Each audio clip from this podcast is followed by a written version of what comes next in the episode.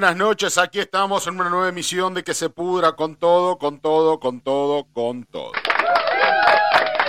Como siempre en este magazine del metal, tenemos noticias, tenemos informes, tenemos a Manuel Rabilione y le doy la bienvenida transmitiéndonos desde YouTube en directo. ¿Cómo andás, Manuel? Buenas noches. Manuel, ¿me escuchás? Buenas noches. Buenas noches, gente, Ah. ¿cómo andan? Me había asustado, boludo. Pensé que me habías dejado. Estoy como este novio No, no, no, no, no. ¿Eh? Tengo problemas con el, con el celu que está andando medio colgado, tranqui. Ah, bueno, bueno, pensé que me habías dejado como novia en el altar. Vos sos un loco. Mirá que ya no estoy para esos desplantes. ¿eh? Me han dejado del gobierno, me han dejado de, del amor, me han dejado amigos, mm, he dejado la falopa, esa la dejé yo. Eh, me- pará, Pará. la te dejó a ella. Pará porque de dejares y dejeres. ¿Dónde la dejaste, Damián? Uy, la ¿Dó- puta ¿Dónde la madre. En otro pantalón la dejó. Bueno, y ahí como ustedes están escuchando a mi amigo Sergio Antonio Aguilar, que también la dio y la bienvenida. Buenas noches, buenas noches, Damián, buenas noches, Manu, buenas noches a toda la audiencia. Buenas noches, gente. Chicas, chicos, chicles, estamos acá, como diría este Miguel, que lo, extrañamos bastante. Hoy tenemos, hoy tenemos, este, hoy no tenemos, perdón. hoy no tenemos, literatura y metal, hoy no tenemos. Lo tenemos al nono, tenemos a Jun, que para el cierre del programa tenemos el informe incompleto de Sergito después de algunas noticias. Y tenemos este, noticias varias y para comenzar y sin ser este, demasiado desmedido mis palabras, eh, Cory Taylor publica nuevo single anticipo post-traumatic blues, eh, que de blues no tiene demasiado. Eh, ¿Les gustaría escuchar lo nuevo de Cory Taylor, el vocalista de Slipknot solista? Y dale. Y dale, y si YouTube no se enoja, como siempre, pidiéndole permiso, eh, vamos a pasar un cachito, lo vamos a pisar, lo vamos a... Así que ni muy limpio, ni mucho en- eh, eh, del tema en profundidad. Van a escuchar mi voz así como muy repetidamente, de manera ansiosa y traumática, como esto que es Post-Traumatic Blues. Lo nuevo de Cory Taylor, vocalista de Slipknot de su carrera solista, Post Traumatic Blues.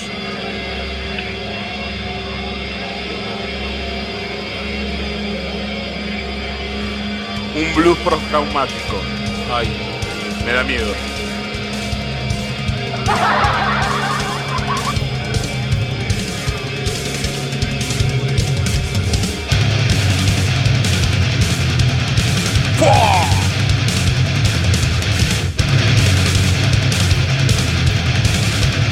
Arranca con todo, ¿viste, Sergito? Está full, ¿eh? A vos que el Así himno, es. a vos que el himno mucho no te cabía, este, por ahí este, en su carrera solista acá Cory Taylor te lo logra este, convencer. Bueno, te voy a prestar uno de oído, siempre hay que hacerlo. Prestale uno, no le presté los dos, porque si no nos quedamos con un viejo sordo y ya no me serví para la radio. Sí, sí, que me lo devuelva, ¿viste? Sí. Claro, ¿viste? Eh, bueno, Cory Taylor publica single anticipo Post Traumatic Blues, extraído de su próximo álbum, este CMF2, así lo intitula el, el músico. Cory Taylor, el cantante de Slipknot y Stone Sour, ganador de Grammy, vocalista multiplatino, bla, bla, bla, bla, tiene millones de títulos. Eh, publica una canción, este Post Traumatic Blues, en la que estamos escuchando de fondo. Eh, de propias palabras de Cory Taylor, dice: Es mi intento de describir a la persona, es cómo vivir el post-traumático, este trastorno post-traumático, de estrés post-traumático, algo muy habitual, por ejemplo, los, en los este, soldados de guerra, eh, en los soldados de guerra, no vale la redundancia, en los soldados. eh, y en otra gente que ha sufrido estrés postraumático por lo que sea, por un accidente, por o valga cualquier este, trauma violento, eh, un asalto también. A veces es tan difícil para la gente entender los constantes altibajos que quería eh, tratar de construir un puente musical entre los que viven con la enfermedad y los que están a su lado tratando de ayudarlos.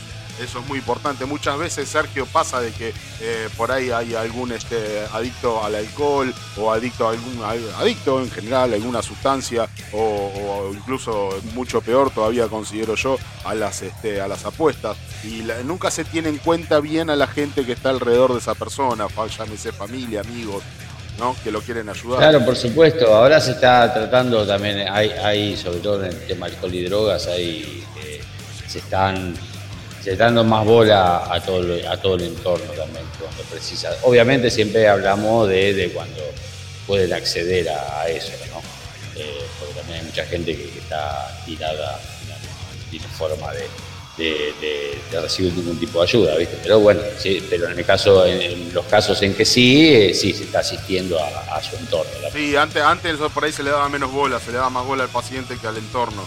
Y el entorno a veces la sufre tanto como el paciente, sino peor, porque siempre está intentando sus propias angustias como ser humano y levantando a una persona con adicción, eso es muy, mucho complicado.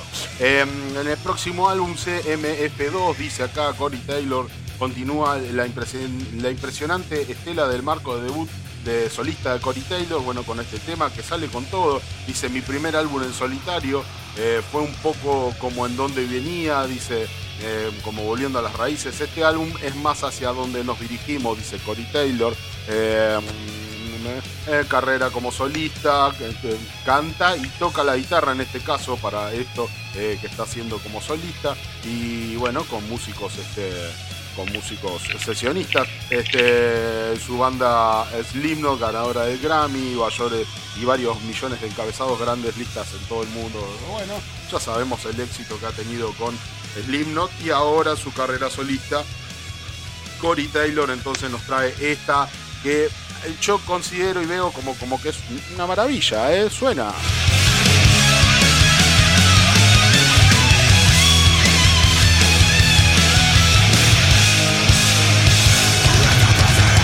Bueno, y tenemos también este, algo como esto. Y tenemos también a Voivod. Este, ¿Te acordás, Sergito, que hemos visto? Voivod está. Los veteranos están como este, activos, están bastante activos para decir verdad.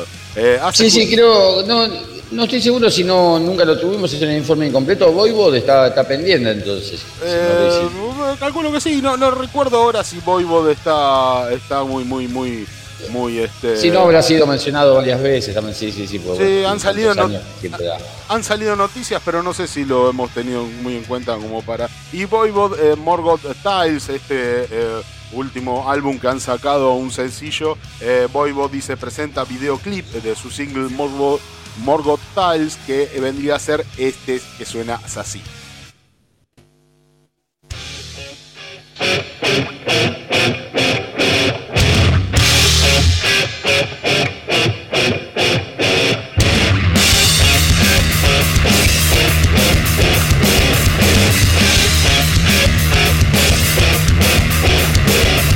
Bueno, ahí está un poquito de Voivod, Morgul Tiles, que tiene ahora nuevo video.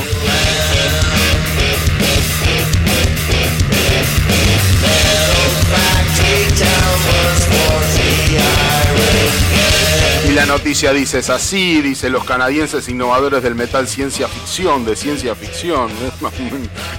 Cada vez le quieren rotular con más cosas y me, da, me vuelve Claro, claro, hay que, hay que ser originales también desde el rótulo, ¿viste? Si te logras apropiar de, un rótulo, ¿viste? Ya está, Sí, me parece genial este vender, vender y vender quizás. Eh, y en el momento que está Voivo, que está, yo calculo que eh, por, la cantidad de años que tiene tocando, supongo que eh, deben de estar eh, acariciando el retiro, pero bueno, dice, están celebrando... ¿Cómo le gusta a la gente poner etiquetas, no? Perdón, pero ¿cómo le gusta a la gente etiquetar cosas cuando en realidad no, si no tiene una etiqueta, qué sé yo, parece innecesario? Bueno, pero hay que pensar también en vender, ¿viste? Hay que, hay que venderse, de alguna manera hay que promocionarse. Venderse en el buen término. una forma por ahí también de, de, aunque sea darle una idea de lo que vas a escuchar cuando hablamos, bueno, te recomendamos bandas trash y más o menos, viste, o tal banda, ¿qué hace? viste? Y bueno, ah. forma de explicarlo. Claro, está, a mí, a mí particularmente me gusta cuando, cuando cruzan los límites, viste, no, que se quedan engasillados en uno, pero bueno, es para todos los gustos, también hay gente que es turista y va con, con el, el, trash al palo, no te salgas de Wonder Blood, viste, pero bueno, va para todos los gustos. Buscarle la vueltita, como para venderse en el buen sentido, venderse, promocionarse, hacerse ver, hacerse notar. Eh, dice, los canadienses innovadores, bueno, decía de la ciencia ficción, del metal ciencia ficción, Voivod están celebrando 40 pirulos eh, de existencia en el 2023 con un álbum de estudio especial eh, titulado Morgoth Tiles este, y el tema de corte de difusión del álbum, Morgoth Tiles, eh, homónimo, ese que estamos escuchando de fondo, eh, lanzado eh, al mundo este, a través de Century Media Records el día 21 del presente mes, julio. Para apoyar la fecha de lanzamiento del álbum Voivod, están presentando ahora la canción en orden cronológico y también la más reciente del álbum, la pista Morgoth Tiles Em, bueno, con video, con este. Debe, ser un álbum conceptual, seguramente, porque Morgoth debe ser algún, algún demonio, algún personaje así, y, y, Tiles sería el cuento en, inglés, ¿no es cierto? Así que seguramente debe ser un álbum conceptual. Sí, debe ser. A ver, lo, lo describe, no, no lo describe, pero pero bueno, podría ser, sí, la verdad que no sé, tendríamos que encontrar algo más al respecto, pero dice el guitarrista de Voivod, eh, Chewy Mograin, ha comentado lo siguiente sobre la canción. Morgoth Tiles fue escrita especialmente para este proyecto con ideas frescas y nuevas, si bien eh, captura cierta esencia del universo voivodiano e incorpora ciertas líricas y títulos de la discografía de Voivod. Este, mm, eh, está en sintonía con el enfoque de la alineación actual eh, dice, eh, con respecto a la alineación de la banda. Eh, y que celebra el pasado avanzando, explorando nuevos caminos creativos. la señal que emana Morgoth está, sigue es, transmitiendo datos de nuevas historias por descubrir. Así que bueno, sí, sí, debe ser algo conceptual, muchas historias, dice. y bueno, calculo que debe de contar una historia distinta en cada tema o, entrelazadas. Este, bueno, no sé. La verdad que habría que escuchar el tema y habría que indagar un poquito. Tarea para el hogar del señor Sergio Antonio Aguilar. Entonces, Voivod, 40 pirulos cumple, lanza Morgoth Tiles este domingo. Dale, dale me, me, gustó la idea. ¿eh? Sí, sí, sí, vamos a hacer informe completo para la semana que viene. Voivod, una banda que si, si no lo he hecho, voy a buscar que no lo haya hecho y sí, sí. Genial. Bueno, y por el momento y por lo pronto y por lo salvo, Morgoth Dice suena así.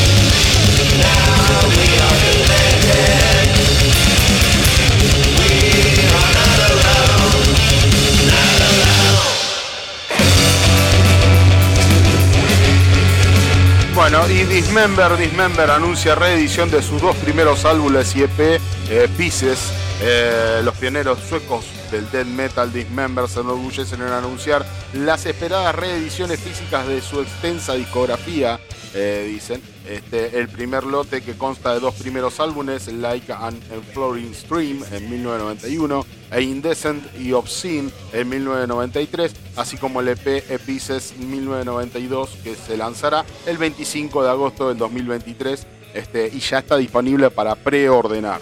Eh, todo el audio ha sido masterizado en vinilo eh, por eh, Temple of the.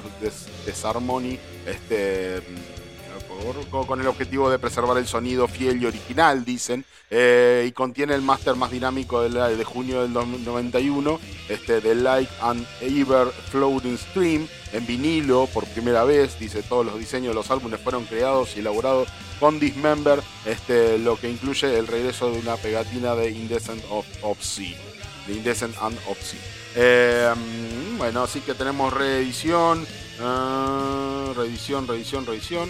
Eh, eh, listo, reedición nada más. Dice reedición de esto y hay una preordenada de este álbum de Dismember, de esta reedición de todo Dismember.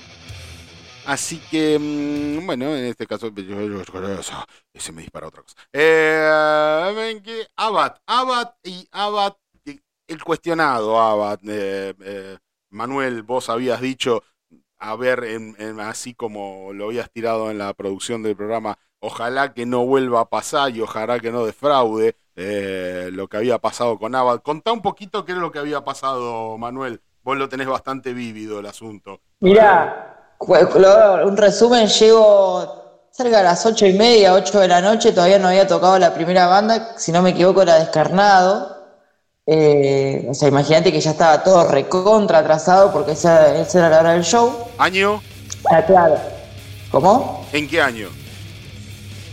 18, 19, no me acuerdo. No me acuerdo bien, bien la, fecha exacta. ¿Y qué pasó? parece que fue 2019, fue antes de la pandemia. Bien. Y, bueno, todo atrasado, qué sé yo. Sube. Imagínate que estaba tan atrasado que me fui a un burger que estaba ahí cerca y tipo me senté a cenar porque sabía que ya sabía que ya había quilombo, qué sé yo, viste medio que se decía que no iban a salir. Ah. Uno de los violeros este, se había ido. Ya, ya estaba todo mal. Sí. Bueno, salió Abad, intentó hacer este un par de temas, Thailand, creo que tocará tocar un minuto de la intro, tiró la guitarra a la gente, se puso a llorar, se bajó del escenario, la, la bajista Ah, bueno. La bajista estaba escayendo a Michelle Tonino posta y escupía todo. O sea, tomó un par de tragos y escupía a la gente. No, no sé lo que fue eso. Fue un descontrol. Una bizarreada. Bizarro mal. Eh, sí, pero bueno, qué sé yo, ¿viste? Era como, como un poco más raro. Te imagino que la gente que, los, si no los puede ver se habrá enterado de los 800.000 memes que hicieron de, este, con el viejo, pobre. Pero. Ahora ya hay una cosa, ¿no? Bien, falta de profesionalismo, decir lo que vos quieras, pero ¿a quién no le pasó, no? Algo parecido. ¿A quién? Hay, que estar libre de pecado que tiene la piedra, loco. No, no vale, no vale. Aparte, vos imagínate que, que cuando yo al otro día empecé a investigar un poco, qué sé yo, había videos del chabón fumando porro y tipo fumaba, no sé, dos, tres secas, lo tiraba al piso, estaba con la gente así como si nada, ¿viste? Pero era a las 5 de la tarde y se ve que ella venía con descontrol. Y. O sea, no sé la cantidad de alcohol que tenían, o sea, porque te digo, las botellas, este, las postas, tenían botellas de Michel Torino y a tomar un, par de tragos, estarían tomando. Encima se vino borreta.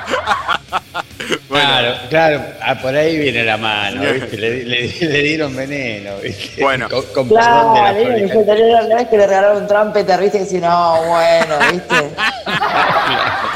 bueno, y pese, y, pese a los esfuerzos inconmensurables de Sergio Antonio Aguilar por justificarse de lo que le ha pasado del arriba del escenario detrás del poco profesionalismo de Abad, eh, les voy a decir de que por ahí tienen la oportunidad de ver a Abad y de reemplazar ese recuerdo bizarro y mal habido de ese Abad arriba del escenario completamente desquiciado, escabio y con una depresión angustiosa, porque Abad en Latinoamérica 2023 hay fechas confirmadas, así que bueno, capaz que en una de esas podemos este, em, sustituir ese mal recuerdo. El ex frontman de Immortal ha dado el visto bueno a las fechas de su inminente gira por tierras latinoamericanas. Eh, marcando con tinta indeleble su presencia en los escenarios de México, Argentina, Argentina, Chile, Uruguay y Brasil.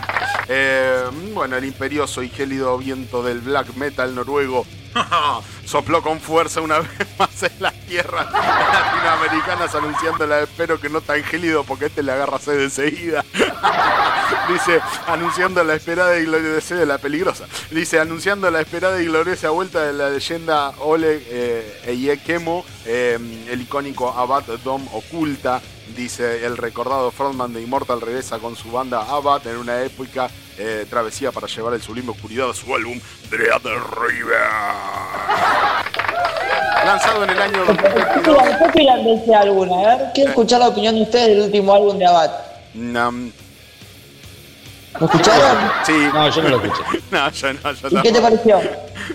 No lo escuché en profundidad como para darme la dar una opinión muy profunda. Pues la verdad que ¿sabes lo que pasa? Que conmigo no es mi estilo. Entonces, si yo tengo que escucharlo eh, de manera profunda, me tiene que gustar del estilo. No, no, es mi estilo, digamos. A mí me gusta todo el metal, pero ciertamente hay cosas que me gustan más que otras. Y a Bad no, nunca, nunca le presté suficiente atención porque me atrajo de alguna manera, así que no tengo no tengo una, un acabado sobre un álbum en puntual. De, decinos tu opinión, decinos Manuel, decinos tu opinión personal sobre ese álbum en particular. La queremos saber, comentalo y para para mí el último álbum no me gustó, está hiper recontraditado el tema de la voz y un par de cosas más, a mí no me gustó. Sí. Eh, pero como mis opiniones son subjetivas, me pareció copado tirarlo acá. Me falta el querido Jun que hay que, y Sergio, si por favor puedo opinar también. Eh, un poco a ver si lo escucharon. No, decía que tampoco lo, he escuchado. ¿Qué tiene de bueno Abad? ¿Cómo ah. hacemos para invitar, invitar a la gente a escuchar a Abad eh, previo a esto de ir a verlo arriba del escenario y, dejar, y dejar de lado los memes y las cuestiones que hay. ¿Qué, qué tiene de bueno? ¿Qué, cómo, ¿Cómo lo vendés vos? Vendelo. Eh, sí que Abad, como que escuchen el primer disco, que escuchen el primer disco que me parece muy muy bueno, siguiendo lo que era la línea vieja de Immortal. Me pueden corregir o no, este, pero siguiendo lo que es la, línea de Immortal, desde que él agarra la guitarra y demás con Head of the Winter, el primer disco me parece muy bueno. El segundo, Ops Rider, me parece que es un disco como para. También para pasar el rato, qué sé yo, pero el tercero con el tema de, que ella vaya para la rehabilitación, qué sé yo, me parece que fue meter un disco por meterlo porque no me sirve más de relleno que otra cosa. Así que si quieren escuchar a Bat y si tienen ganas, no sé qué es lo que va a presentar en el en la gira, yo creo que pueden arrancar por el primer disco de Bat. Y disculpa, vos que, vos que sos más de, este género, Manu. Eh, Immortal igual tiene, tiene disco de este año, ¿no es cierto?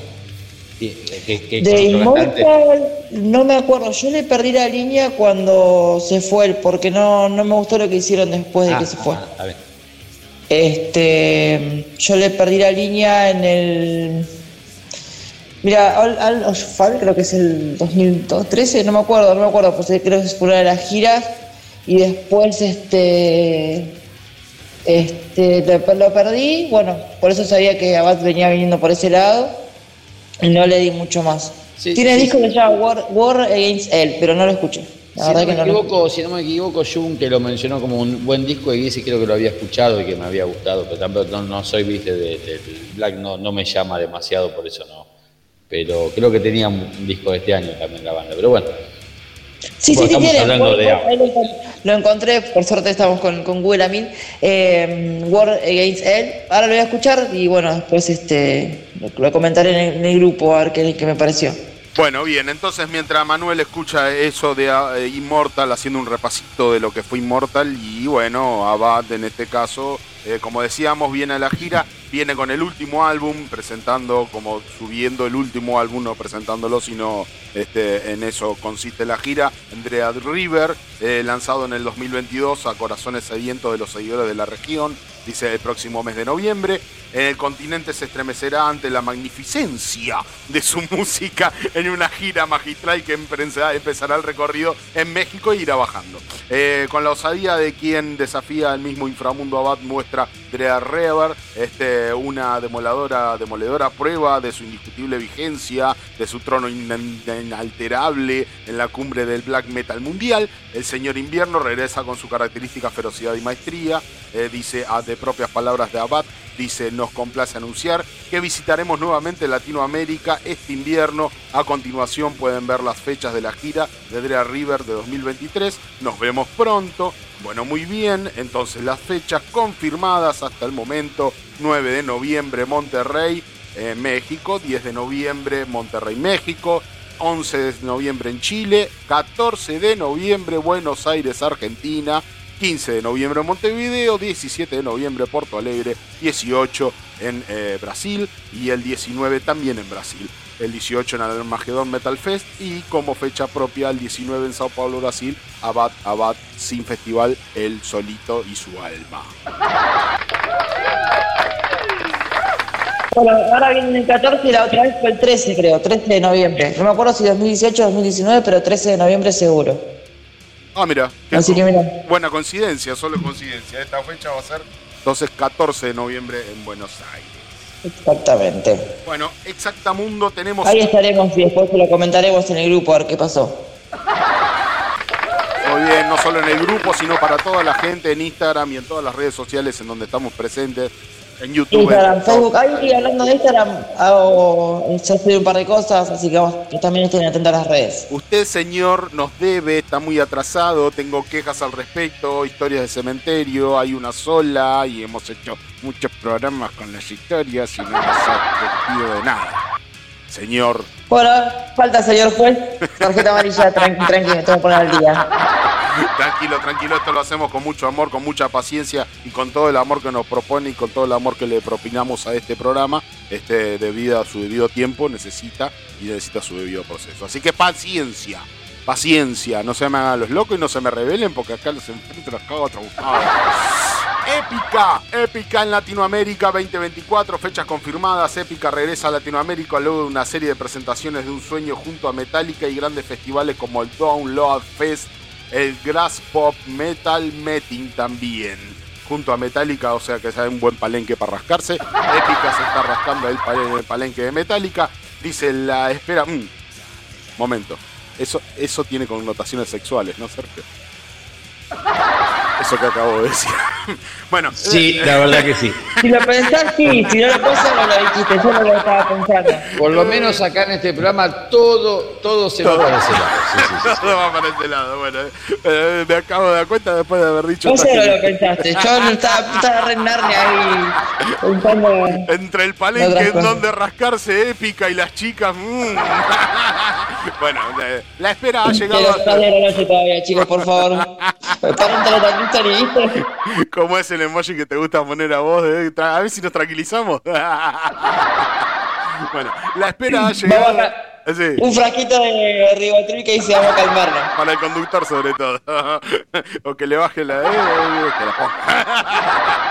Dice: La espera ha llegado a su fin para los seguidores de Épica en Latinoamérica después de un año cargado de éxitos y experiencias inolvidables. La emblemática banda neerlandesa de metal sinfónico liderado por Simone Simons y Mark Hansen está de vuelta en la región. Esta vez Épica regresa con fuerza para encabezar una serie de fechas especiales que prometen cautivar a sus fanáticos con su inconfundible sonido.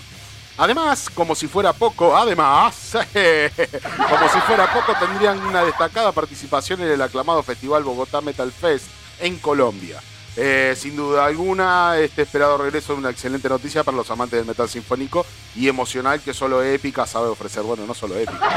aguanta, está bien, está muy bien, pero no, está, solo Épica. En el pasado, día acá viene el palenque y en donde rascarse, dice el año pasado, el grupo lanzó su octavo álbum de estudio titulado Omega, un trabajo magistral que fue bien recibido por sus seguidores alrededor del mundo. Este año Épica ha continuado cosechando logros destacados, siendo invitados este, para abrir los conciertos de Metallica en París, Francia y Hamburgo, Alemania, y como parte de su nuevo disco 72 Seasons, eh, lo que está Metallica promocionando como lo último de lo último.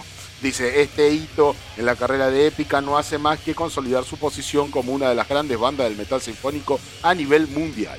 Dice, su presencia en prestigiosos festivales como Download Fest, el Grass Pop Metal Meeting, eh, es testimonio del poderío escénico y la pasión que despiertan en cada una de sus presentaciones.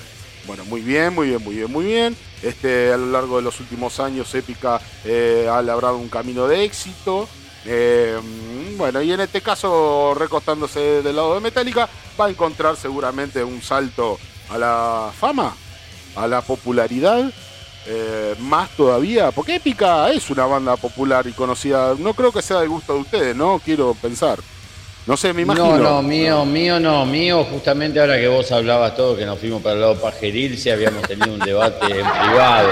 Sí, sí, que yo voté por. por yo, yo le había puesto un voto a, a la cantante. Sí, sí, bueno, pero un bueno. voto muy efusivo le había puesto.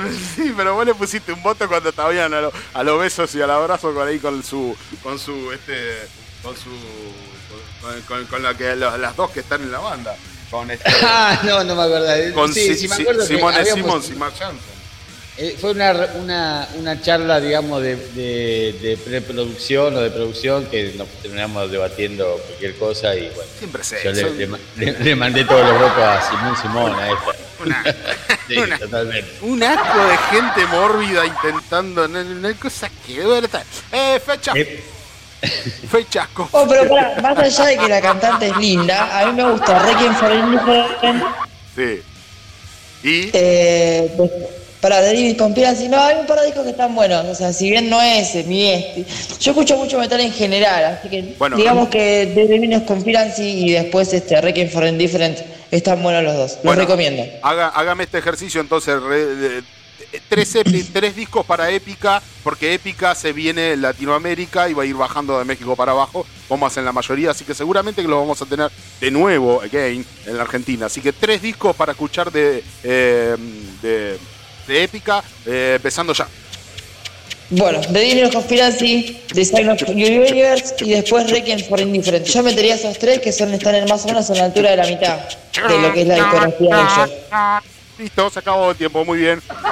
Eso ha sido todo, entonces tenemos tres discos para Épica, el 25 de enero en Tegucigalpa, eh, en Honduras, el 27 de enero en Guatemala, Guatemala, eh, el 3 de febrero en San José, Costa Rica, el 4 de febrero en Bogotá, Colombia, por ahora esas son las fechas confirmadas bajando desde México hacia la Argentina, Épica, entonces los vamos a tener prontamente, señoras y señores. Judas Priest. Judas Priest, y habíamos hablado, ¿se acuerdan de que habíamos hablado algo de que Ozzy andaba jodido, de que Ozzy que no sé qué, que Ozzy y... Bueno, Judas Priest será cabeza del cartel del festival Power Trip en vez de Ozzy. Ozzy se tuvo que bajar por todo esto que ha sido este, sus problemas de salud. Este, mm, ahora les voy a pasar a... eh, esa. Así, sí, ajá, lo ponemos a, eso con el benemerito.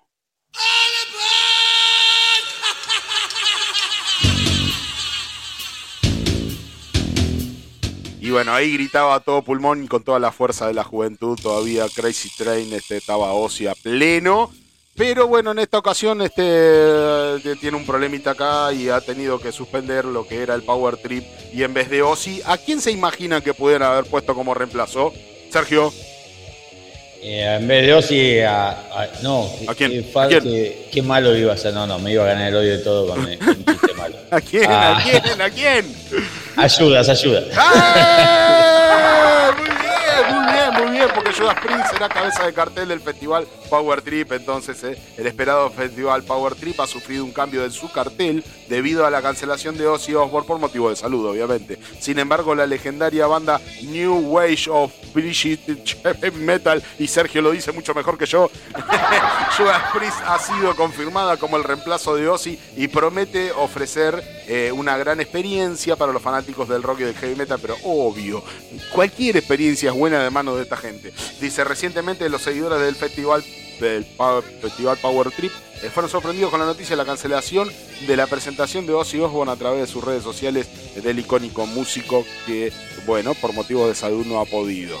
Eh, y en su reemplazo lo vamos a tener al pelado acá con todo, con fuerza, con fuerza. En su comunicado, Ozzy expresó su dolorosa de- decisión de retirarse del evento debido a que el cuerpo aún no se encuentra en condiciones óptimas para ofrecer un espectáculo de calidad. Eh, así como le decía Tommy Iommi, ¿te acordás el domingo pasado que estábamos hablando? Que decía Tommy Iommi que lo que tenía eh, dudas para que la vuelta de Black Sabbath o alguna oportunidad vaya a tocar en algún escenario Black Sabbath es que si Ozzy estaba en condiciones o no. Bueno, esta es una prueba fehaciente de que Ozzy no estaría tan bien como intenta estarlo. Él tiene como, creo que tiene el espíritu más allá del cuerpo. Tiene el espíritu con toda la, la pujanza y el cuerpo que le dice, momentito, momentito, que aquí mando yo.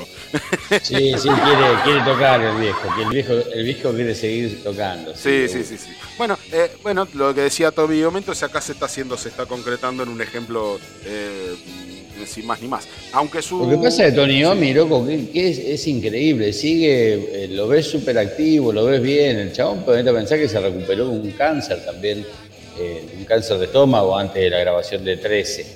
Bueno. Así que, y tiene sus, sus- también sus años, y todo sus, y su, su gran caravanota hecha, ¿no? Y vos lo ves y está, está espectacular. Ozzy y dos, eh, perdón, Tony y Geezer, los dos están, están recontra bien.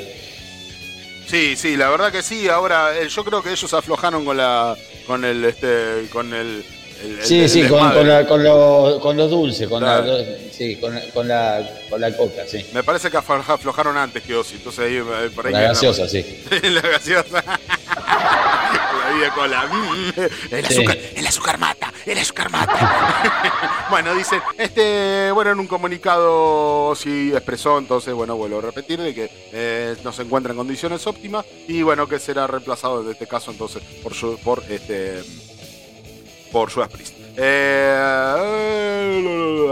sin embargo, la noticia más emocionante es la confirmación de Judas Priest como reemplazo de Ozzy Osbourne en el festival Power Trip a través de sus redes sociales. Este, lo han confirmado así, eh, manteniendo viva la fe en el evento Power Trip, o sea, para que no se caiga. Este, aunque la cancelación de Ozzy ha dejado a muchos fanáticos consternados, el festival Power Trip eh, continúa siendo una cita imperdible para los amantes del rock, el metal y el heavy. La adicción a Judas Priest como reemplazo de Ozzy garantiza una experiencia musical inolvidable la oportunidad de presenciar el legado de las bandas más influyentes de dónde, Sergio, como lo decís mejor que yo. New... The New Wave of British Heavy Metal. Genial, genial, genial. A mí eso no me sale ni en pedo, es un montón de siglas, demasiado para mí. Bueno, los fanáticos que asistan al Power Trip 2023 tendrán la oportunidad de disfrutar de actuaciones épicas como ACC, Metallica, Guns N' Roses, Iron Maiden, Tool y ahora también Judas Priest. Esta será una celebración intensa y apasionada del rock, el metal y el heavy metal. Eh, mm, asegúrense de obtener sus entradas, ya están a la venta. Power Trip, entonces Guns N' Roses, Iron Maiden, eh, viernes para el sábado es ICDC, Judas Priest y para el sábado de la noche Metallica y Tool. Octubre. Qué, suerte tuvieron los de Tool, ¿no? En entrar ahí, qué suerte, me imagino que. Por trayectoria.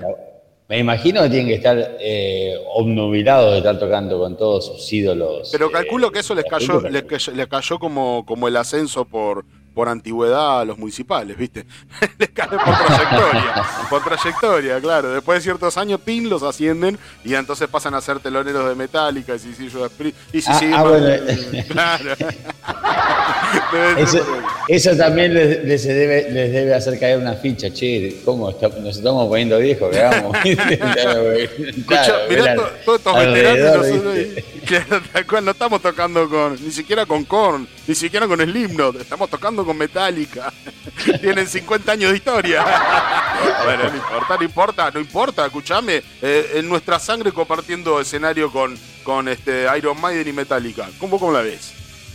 Ah, bueno, lo veo como que como que no va a pasar, pero bueno, sí. Hay que soñar, vamos a soñar, vamos a soñar en grande. Aguanten nuestra sangre, nuestra sangre que estuvo tocando ayer. ¿Cómo le fue esa fechita ayer? Pará, pará, pará la moto, porque ustedes tocaron ayer. ¿Cómo fue con nuestra sangre? Bien, bien, bien, fue una, fue una fecha, tocamos con, bien entre amigos, ¿no? Pues tocamos dos bandas solas, en Nuestra Sangre y Tommy y Los Bandidos, que es era el cumpleaños de Ogre, feliz cumpleaños, Ogre. El cumpleaños de Ogre, nuestro batero, Así que eh, habíamos sacado, bueno, no, no, no, no, recuerdo exacto qué día fue de la semana, pero habíamos sacado la fechita eh, acá en Flores, que es un centro cultural de acá de Veracetei. Sí. Y sacamos la, la fecha ahí ya con tiempo para festejar el cumpleaños del loco el fin de semana. Obviamente, un, evento abierto, ¿viste? No es que era, pero bueno, la onda era festejar el cumpleaños del, del. Claro, seguro, sí, sí, sí, sí. Bueno, bueno, eh, pero fue un evento adulto, pero fue una tocada al fin de nuestra sangre. Zafamos, zafamos de que también con el tiempo, pues justo será alguna lluvia bastante, bastante copiosa un par de horas antes, ¿viste? Así que uh, cagamos. Yo estaba partiendo para el lugar, para armar y se largó con todo. Dije, cagamos. a nivel por la gente, ¿viste? Que, se acobarda mucha gente para ir. Pero bueno, todo estuvo todo lindo. Y ahora tocamos la semana que viene en Espeleta, nuevo un panquisaurio y muy bien, entonces con Flayer pendiente para todas las redes sociales del programa En Nuestra Sangre, En Nuestra Sangre en vivo. Entonces van a tener una nueva oportunidad de poder asistir a ver a esta gente que de Lander hace todo una ceremonia y hace todo un proceso emocional que realmente refleja en sus canciones y que realmente le pone todo el entusiasmo para dar lo mejor y lo da todo arriba del escenario. Eh, bueno, para finalizar entonces esta noticia que veníamos diciendo, Power Trip, Guns N' Roses, Iron Maiden, ACDC, Judas Priest en reemplazo de Ozzy, que se va a tomar ahí un, sabático y un, relajante, eh, Metallica y Tool. 6, 7 y 8 de octubre, entonces en Estados Unidos lo vamos a tener a Judas Priest sonando en el lugar de Ozzy. Hubiera estado bueno que estuviera Ozzy, pero bueno, ¿qué va a hacer? El viejo está viejo. Y hablando de Metallica, y hablando de Metallica, se publica tráiler del nuevo evento cinematográfico global de Metallica, Metallica, eh, que trae una cosa acá cinematográfica. Metallica y Tralfar Relsin han eh, eh, un nuevo avance, revelado un nuevo avance en el evento para el próximo Metallica M72 World Tour Live from Arlington Texas, eh, un evento de dos noches que incluyen imágenes capturadas durante las paradas de la gira europea de la banda de este verano. En este caso entonces no es una tocada, sino que es una puesta en escena de un film. Eh, Metallica en el cine, entonces en Arlington, Texas, Live in Cinemas, agosto 18 y 20 del 2023 tickets de Metallica Films ya lo pueden encontrar, bueno, pero en este caso va a ser para... Y vamos a tener que estar atentos acá en Latinoamérica para cuando lo suban, mm, por ejemplo, a Netflix, como hay en otras eh, otras cosas de Metallica subidas a Netflix. No, a mí realmente no... Eh, es un... Es un este, es una recopilación cinematográfica de, fotos y videos de todo lo que está haciendo la gira eh, con el nuevo disco M72. Eh, esta gira que han hecho World Tour Live from Arlington y qué sé yo. Eh, mm, dice un evento de dos noches que verá la banda tocar dos noches con dos repertorios completamente diferentes, con canciones de más de 40 años de carrera del grupo, desde el álbum Kill Me All en el 83 hasta el nuevo lanzamiento 72 Seasons 2023. Eh, bueno, aparentemente van a hacer una presentación en vivo también previa a la película. bueno, básicamente es en Estados Unidos, nosotros acá lo que podemos esperar entonces es este simplemente que lo suban a Netflix y vemos a ver qué onda. Pero realmente, no sé. Vos, vos este, eh, te quedarías esperando a ver el lanzamiento eh, en Netflix de... Sergio. Yo, la verdad que no, yo eh, escuché igual algunos temas del último Metallica, no, no me gustó y bueno eh, no, no, tampoco, yo no, no, soy anti-metálica, viste que mucha gente está rabiosamente, le da, le da y le da y le da. Tiene mucho con que darle, ¿no? Hay, hay mucho con que, con que castigar la metálica, pero no, yo me quedo con todo lo bueno que han hecho, que son cosas que, que es mucho. Y la verdad que le presto el oído y no, no, no me interesa lo que vienen haciendo, por eso no es que por, por Anti. Este particular, eh, ah, particular sí, me, había enseñado con un tema, ¿no? Que me parecía muy, pero muy feo. La verdad, habíamos hablado. Está bien. Muy, muy, sí. Dale, bueno. Bueno, qué sé yo. Esperemos. Si yo, yo tampoco, la verdad que no, no, no, le veo demasiado sentido, pero bueno. Eh, ¿Y quién soy yo acá, un indio latinoamericano? ¿Quién soy yo? ¿No? Pero bueno, no importa. Sí, quedémonos con hizo cosas realmente muy buenas. Y hay para, y hay para todos los gustos. ¿eh? Pues a mí, a mí eh, bueno, mi disco favorito de Metallica es Rey de Lightning, ¿no? Es uno de mis discos favoritos de, todo, de todo, de todo. Seguramente este es uno de tus discos favoritos. Eh, sí, sabes que, sabes que sí, sabes que sí, totalmente, sí. Iron es mi favorito de Maiden y bueno, por el, bueno, está, también Pero te decía que hay para todos los gustos con Metallica. A mí, por ejemplo, me gusta muchísimo un disco que todo el mundo, o sea, la mayoría de la gente lo tiene como horrible, que es Anenger. A mí me encanta ese disco. Me parece un disco súper violento. Me, gusta mucho un disco despojadísimo, ¿viste? Es un disco que no tiene punteo de viola, lo cual en el caso de Kirk Hammett no, pasa nada, ¿viste? Está bien que no haya, punteado, ¿viste? Bueno, Pero, eh, ¿viste? Por eso yo por la batería. ¿Cómo? el, disco está bueno, no, más allá de lo que gente que conoce sabe que puteo mucho con el tema de la música.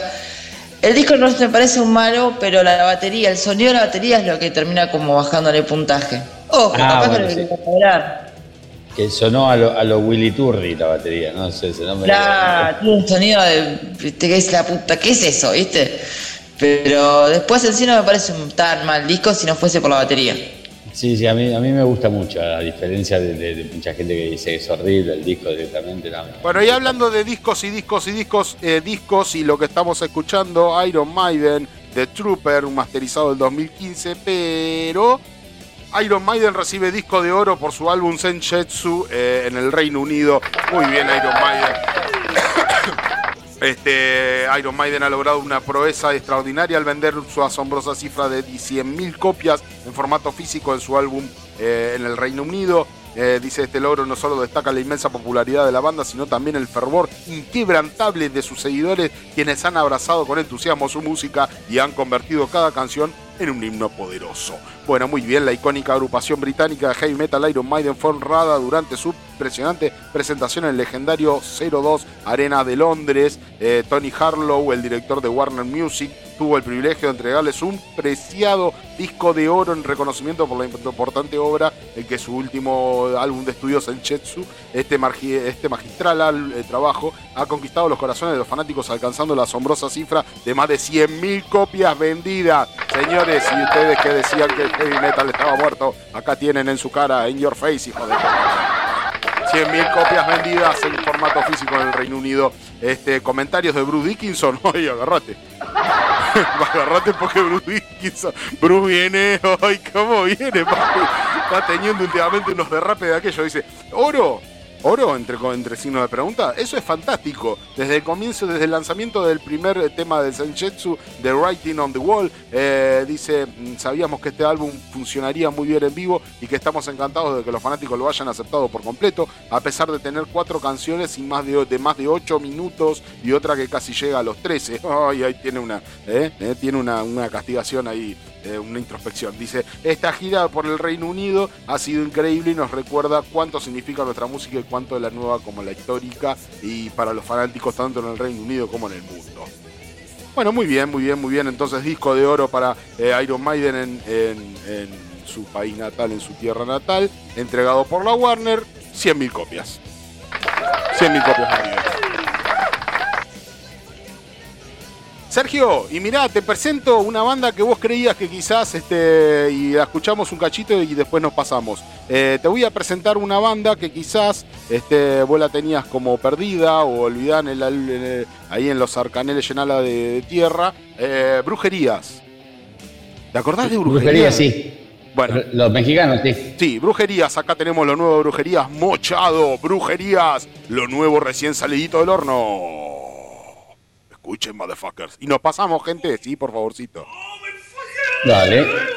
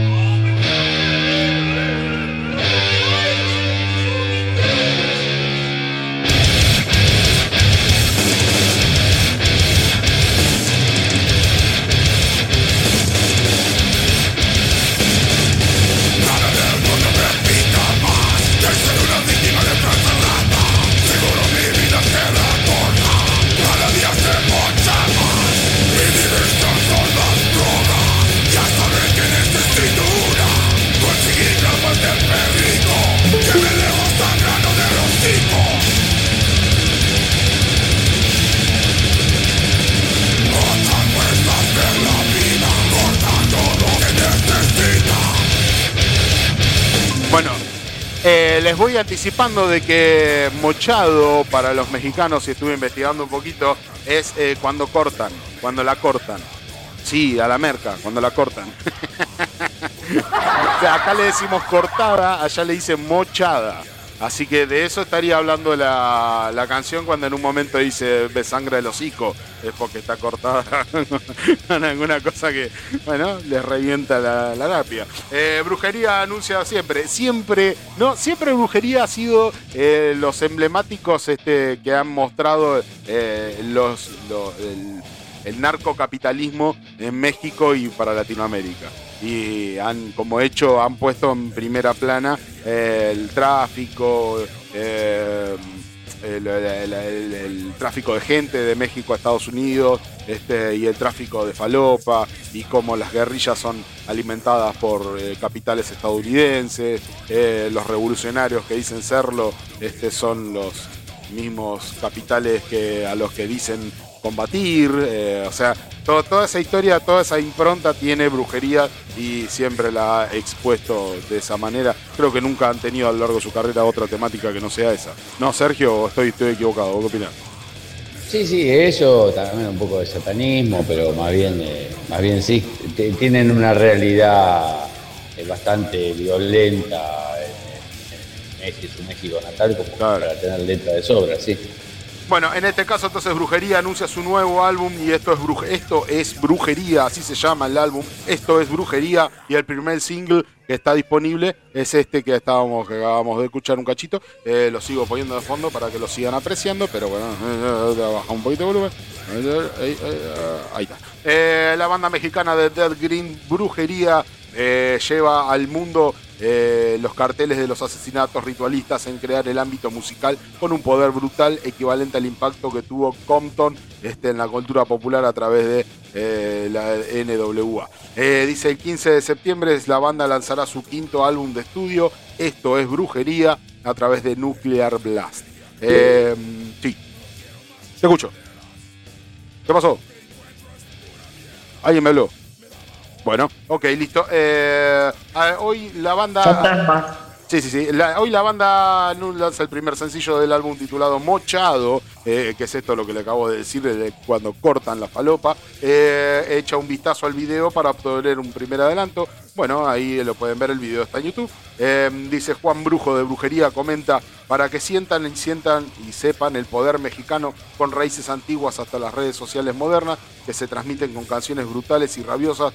Esto es brujería, dice eh, acá el señor este, Juan Brujo, Juan Brujo, perdón, me perdí, me perdí. Eh, es brujería, fue grabado en diferentes estudios alrededor del mundo. Don Room Studio de Riverside, California, eh, Total Elation Studios en East, Los Ángeles, California, y Robana en Birmingham, Reino Unido, y Audio Custom en Santiago de Chile. ¡Hola mierda! Se recorrieron. No, bueno, está bien, lo deben haber lados, ¿qué onda? ¿De México y al final? No, no, esto sabes cómo es. Eh, lo graban en un lugar y ya te digo, a ver en qué. Listo, no hay problema. En quién este. Lo, grabaron, esto lo grabaron en un lugar y fueron haciendo la postproducción en distintos lugares por segmentos eh, de, todo el disco. Seguramente han mandado un par de canciones. ¿Sabes lo que pasa con esto, Sergito? Y te acordás que lo habíamos visto alguna vez de que había, no me acuerdo de qué informe incompleto habías hecho vos de, de vos o Junke, bueno, ahora ya me perdí, de que habíamos sentido en el disco, no, con Junke me parece que fue, eh, que sentimos que en el disco, que, que eh, sentimos realmente de que haya, qué sé yo, cuatro canciones que le habían mandado a masterizar a California, otras cuatro canciones que le habían mandado a masterizar a Reino Unido, otras cuatro, y se notaba en el disco, ¿viste? Eh, esa cosa, y me parece que los de brujería me parece que están cometiendo el mismo error. Para mí un error, no lo sé. Eh, habría que ver, pero han mandado desde, el Reino Unido, Santiago de Chile, California, y han mandado a masterizar lo suyo. Sí, no, no sé, no sé. No claro, le, quedó un Frankenstein en el disco. Sí, no sé, porque no, no creo, no. Eh, lo que decía Manuel es que estos muchachos se recorrieron el mundo grabando. No, no, no, no. Lo habían haber grabado en un lugar y después mandaron a masterizar cuatro canciones para allá, cuatro para allá, cuatro para allá. No sé por qué, pero bueno, está bien. Eh, dice, eh, esto es brujería, marca el regreso de su mascota, el Coco Loco. ¿Ustedes se acuerdan cómo venía el tema de la mascota del Coco Loco, no? El Coco Loco era básicamente la foto ese, de ese video, una captura de ese video que fue censurado después, pero que dio la vuelta al mundo, de un tipo que, un tipo que tiene un, a, otro en una guerrilla este, de narcos arrodillado eh, con el maniatado y que de repente le agarra la cabellera y con un machete en la mano le corta la cabellera, agarra así como la tiene agarrada desde la cabellera a la cabeza, la pone en pantalla así. Bueno, eso es Coco Loco. el, este, en este caso, bueno, la mascota de eh, brujería, eh, Coco Loco. Coco Loco le pusieron.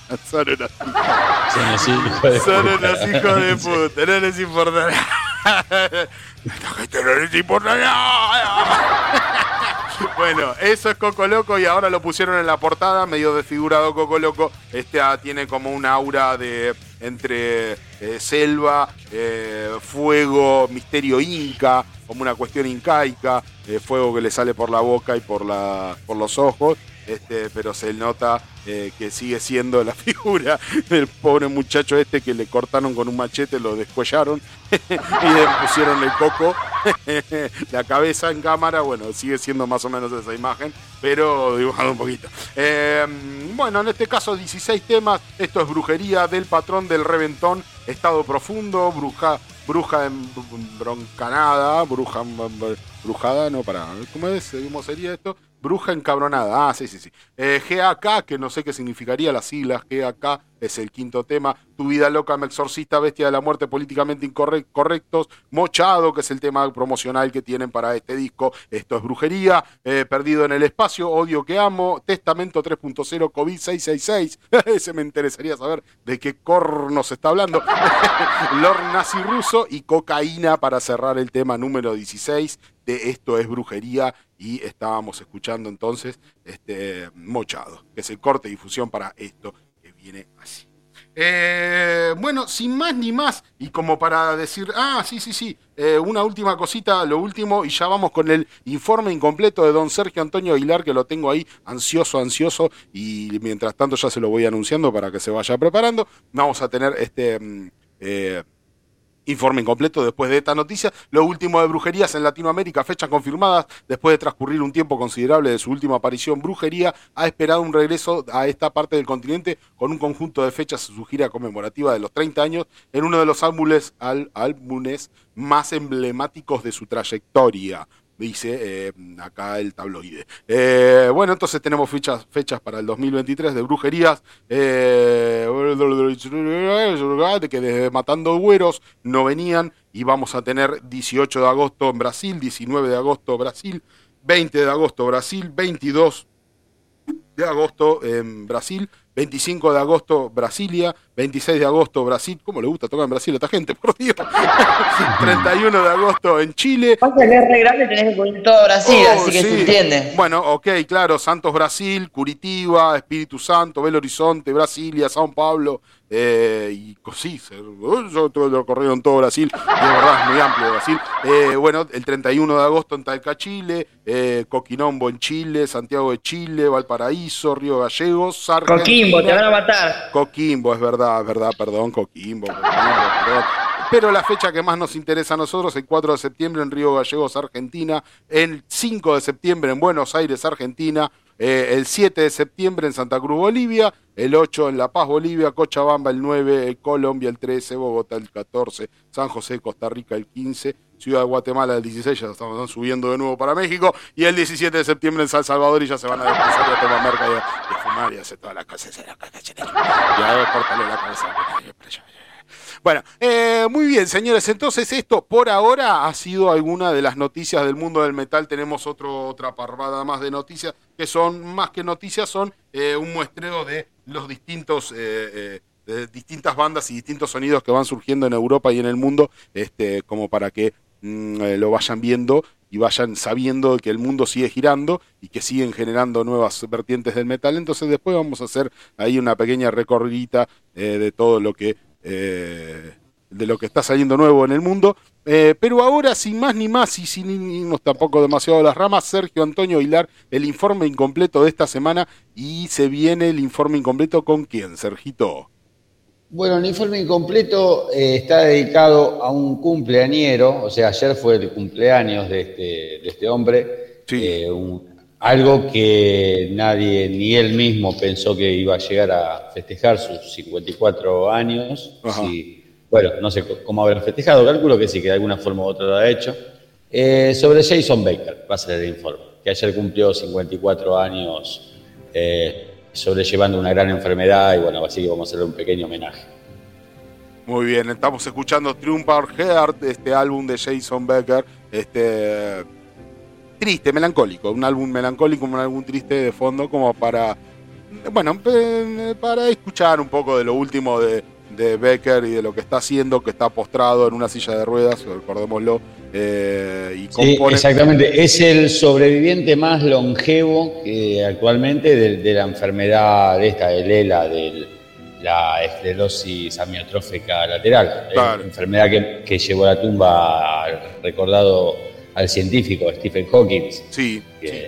Bueno, bueno esa, misma enfermedad, Jason Becker hoy día es la persona eh, más longeva que, transita esta enfermedad de mierda. Cualquier cosa que el tipo haga y compone a través de una computadora que tiene conectada a su boca, Este, y esto, esto eh, cualquier cosa que haga así es realmente asombroso porque, digamos, de pasar a tocar el instrumento a tener la percepción y el conocimiento suficiente para reflejarlo a través de una máquina.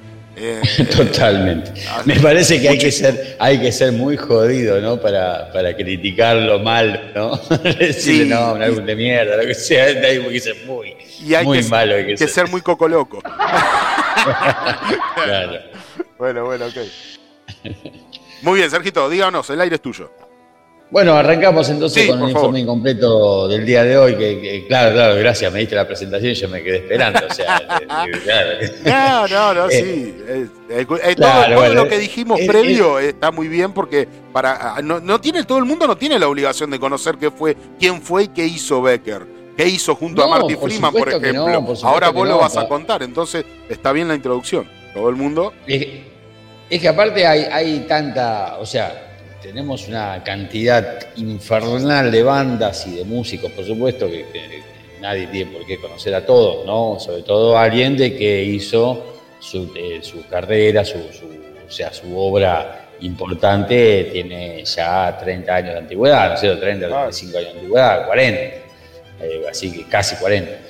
Eh, bueno, así que vamos a hablar de, como, como bien lo presentaste vos, de Jason Baker. Es una historia esta de, mucha perseverancia, de mucho tesón, de, de, resiliencia, de cómo ante la adversidad el tipo pudo seguir eh, continuando haciendo lo que le gusta, entregándose a la música y cómo eso lo ha salvado la vida también, ¿no? Porque eh, un tipo que está postrado eh, puede seguir eh, entregando su pasión a la música y tener la satisfacción de poder hacer algo, ¿viste? Es, algo, es, que, es, seguramente le debe estar salvando la, vida de manera literal porque está muy esa gente está muy propensa a la depresión y a una depresión peligrosa. Totalmente. Una depresión que lo puede llevar a, cometer eh, alguna locura, digamos. Hasta si lo puede hacer, ¿no? Me, me viene a la mente la película eh, no sé si la, has visto, eh, la película eh, Million Dollar Baby. Sí. De Clint Eastwood, bueno, bueno, bueno, que hay una parte, no quiero spoilear a nada, pero hay una parte que, bueno, se sabe que la boxeadora queda postrada en una cama por la boxeadora de la película. No, no quiero spoilear la película para quien no lo haya visto, pues es un peliculón. Sí, sí, recomiendo que lo vean, sí. Claro, o sea, vos te querés te quiere matar y cómo hace, ¿viste? En el caso de Jason Baker, ¿cómo hace, ¿viste? Bueno, claro. Pero, si te alimentan por un caño y no. Pero no, pero no solo eso, eh, entrando en estado de depresión es como que a la larga eh, el cuerpo percibe que la mente eh, cuando es lo suficientemente, así como cuando uno es lo suficientemente perseverante para lograr ciertas cosas que hasta para uno mismo le parece imposible, pero a fuerza de perseverancia lo logra, ¿entendés? Como eh, para qué un corredor olímpico que a fuerza de perseverancia logra ganar eso que él creía que no, pero su perseverancia y su fuerza de voluntad lo logra, el cuerpo también percibe la fuerza y la voluntad de dejar de existir. Entonces eh, el cuerpo quizás eh, haciendo caso a lo que la mente le impone, le intenta imponer, de, como que se apaga y se apaga y se apaga hasta que el corazón deja de latir, por ejemplo. Eso también pasa. Entonces es muy, le, falta el, le, falta el impulso de, seguir viviendo. Tal cual, le falta el impulso de la vida y eso el cuerpo lo percibe. Pero bueno, eh, nada. bueno, bueno, seguimos con la, con la historia. Eh, quédense tranquilos, igual que no es una historia de pre. esperemos que no, esperemos que no. Está todo bien, viste, arrancamos por la parte mala, pero no, está todo bien. Tiene, ha hecho cosas copadas Jason Baker. Eh, bueno, es un tipo de que un guitarrista estadounidense que eh, fue un joven prodigio de la guitarra y tenía, estaba destinado a ser uno de los grandes guitarristas a nivel mundial de la historia, ¿no? Porque de muy joven el tipo empezó, el pibe, mejor dicho, el niño, empezó a tocar la guitarra eh, viendo a su padre y a su tío. O sea, él, veía a su papá con su tío tocando la guitarra y, entonces ya de chiquito empezó, se interesó por estos, por ello, y empezó a escuchar la música que tocaban su, viejo y su tío, y empezó a, sacar de oído canciones de, o sea, la parte, la parte de guitarra de Hendrix, de Jeff Beck, de Eric Clapton, de Brian May, todas a influencias de, sus mayores, ¿no es cierto? Y después también se fue interesando por otros violeros contemporáneos a medida que fue dándole a la viola. Violeros contemporáneos como Eddie Van Halen o como Ingrid Malmsteen. Este ya es bastante fundamental en la historia de Baker. Eh, pues bueno, este, este, guitarrista sueco que fue un pilar importantísimo para popularizar la fusión de música clásica con metal, ¿no es cierto? Sí. Eh, Baker eh, abrazó las, las, influencias de, estos de todos estos guitarristas y además se interesó en el pianista, compositor y director de orquesta ruso Igor Stravinsky, que entre finales del siglo XIX y principios del XX eh, desarrolló un estilo llamado neoclasicismo, influido por Bach y, Mozart fundamentalmente. Y Jason Baker eh, adoptó este estilo de música clásica a, su forma de tocar, la incorporó. Eh, tenía 16 añitos Jason Baker cuando a instancias de Mike Barney, que era el dueño de Roadrunners Record, eh, Roadrunner eh, le dio impulso a infinidad de bandas que tuvo hicieron grandes, eh, mucho también la movida Trash, Dead, Carcass, eh, por un montón. Em, que fue quien ideó esta nuevo y original banda, fue como una creación, que el chabón dijo, bueno, voy a buscar gente para poner una banda así, de violeros y en esta banda llamada Cacophony unió su fuerza Jason Becker a Marty Friedman, eh, guitarrista que todos conocemos y llamamos por su labor en Mega, ¿no es cierto? Donde eh, la gastó eh, Rust in Peace primero, después se encuentra Reducida Extensión y Eutanasia, y después lo dijo que vinieron, que no, me gustan tanto. Pero bueno, tuvo 10 años en Mega, de, ahí es como la mayoría lo conocemos. Banda a la que rechazó volver en su momento Friedman porque la considera como un proyecto solista de Mustang, con músicos que van y vienen.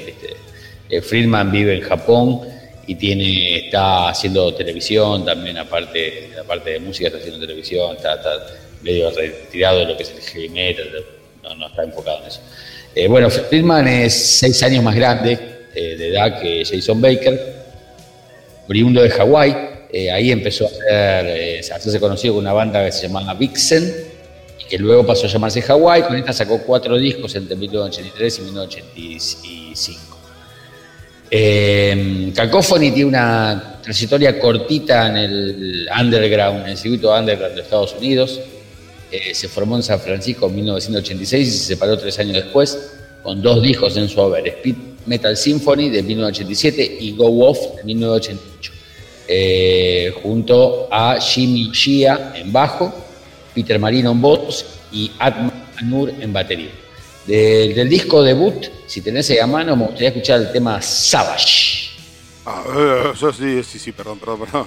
Eh, es el tema, el tema Savage de. Savage. Savage. Bueno, muy bien, vamos a escuchar entonces Cacophony, esto de Martin Freeman y Jason Becker encerraditos en la jaula. Esa etapa no me la olvido más.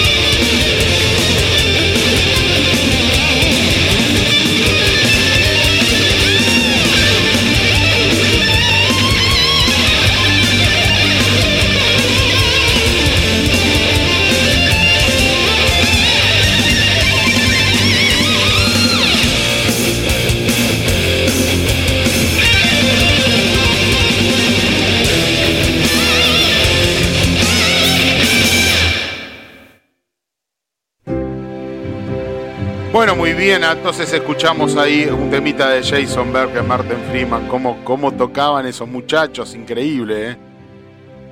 Increíble, bueno, la banda estaba fundada, digamos, sobre el, labor de, estas dos, de estos dos violeros, estos dos monstruos de la guitarra. Eh, si bien el nombre por ahí se prestaba algo medio engañoso con la, terminología speed, eh, por ahí, bueno, más pues speed significa rápido en inglés y bueno, pero nada, nada que ver con el speed metal, Que, que, es un género mucho más agresivo, mucho más violento, mucho más precario. Esto, este es un heavy, ellos hacían un heavy metal, digamos, con algunos tintes hard rockeros, sí. pero enfocado generalmente en el labor de las violas y en el contrapunto entre el labor de Baker con más eh, estilo clásico, de, música clásica, más influencia de música clásica, y el de Friedman que traía escalas más eh, arabescas, orientales, más, más enroscadas, digamos, ¿no? Después, para el segundo disco, eh, Go Off, del año siguiente, de 1988, ahí giraron mucho, su música se, orientó más al hard rock, ya directamente, se fue más al hard rock. Ah, Go Off era el que estaban encerrados en una caja con... Exactamente, en, la primera, en, el en Speed Metal Symphony, está la foto de ellos dos con guitarra en mano, eh, uno al lado de otro, sí. Eh, en Go Off están también ellos dos, pero en una jaula, sí. Eh, así que ese lo tuviste de adolescente, Damián. sí, sí, sí, sí, fue lo fue cacófoni, cacófoni, cacófoni. Ella empezó, empezó a jugar cacófoni cuando encontré, no, aluciné con ex, ex, eh, ex age, ex age, creo que se llama el, tema de, de, ese disco, de ese tema me, me, me alucinó, me así. ah, mira vos, mira vos, te trae recuerdos de, la adolescencia, sí, sí, sí, sí, ese tema eh. como un nubilado ahí. Bien. bueno, te decía, ese disco, bueno, es, eh, tiene eh, una orientación más jarroquera que el anterior, que el debut. Y tiene como destacar, yo lo que, lo que quiero destacar de este disco que toca un joven, junto a ellos, un joven llamado Dean Castronovo, toca la batería, quien sería el batero después de Ozzy Osbourne en Osmosis, y que grabó los dos primeros discos de Geezer. No figura, no sé si, creo que no figura en los créditos Dean Castronovo de de los discos de Ozzy, de Geezer, perdón, por cuestiones de contrato, pero grabó los dos primeros discos solistas de Geezer, de Plastic Planet y, Black Science. Mira. Eh, después el tercero de, de Geezer lo grabó Chad Smith, no es el de los Chili Peppers, es, un homónimo. Eh, pero bueno, eh, no, importa, estamos hablando de, Baker. este mismo año, 1988, el disco, el año de Go Wolf, ambos guitarristas sacan sus discos solistas. Eh, Friedman sacó el impresionante Dragon Kiss, es un discazo ese, el, solista de, Friedman, eh, en el que también toca el bajo eh, y se llevó consigo a Dean Castronovo, justamente, para, tocar con él. Y en este disco toca Jason Baker, toca como invitado dos temas. Y Baker saca el mismo año Perpetual Burn, eh, y se lleva consigo a Atma Nur, el baterista que grabó eh, Ego Wolf, ¿no es cierto? Y también cuenta con la participación de Marty Friedman en dos temas. O sea, fue todo. siempre fueron inseparables. Claro, claro, fue todo, eh, todo bien arreglado de, común acuerdo. Ya la banda se, formó como.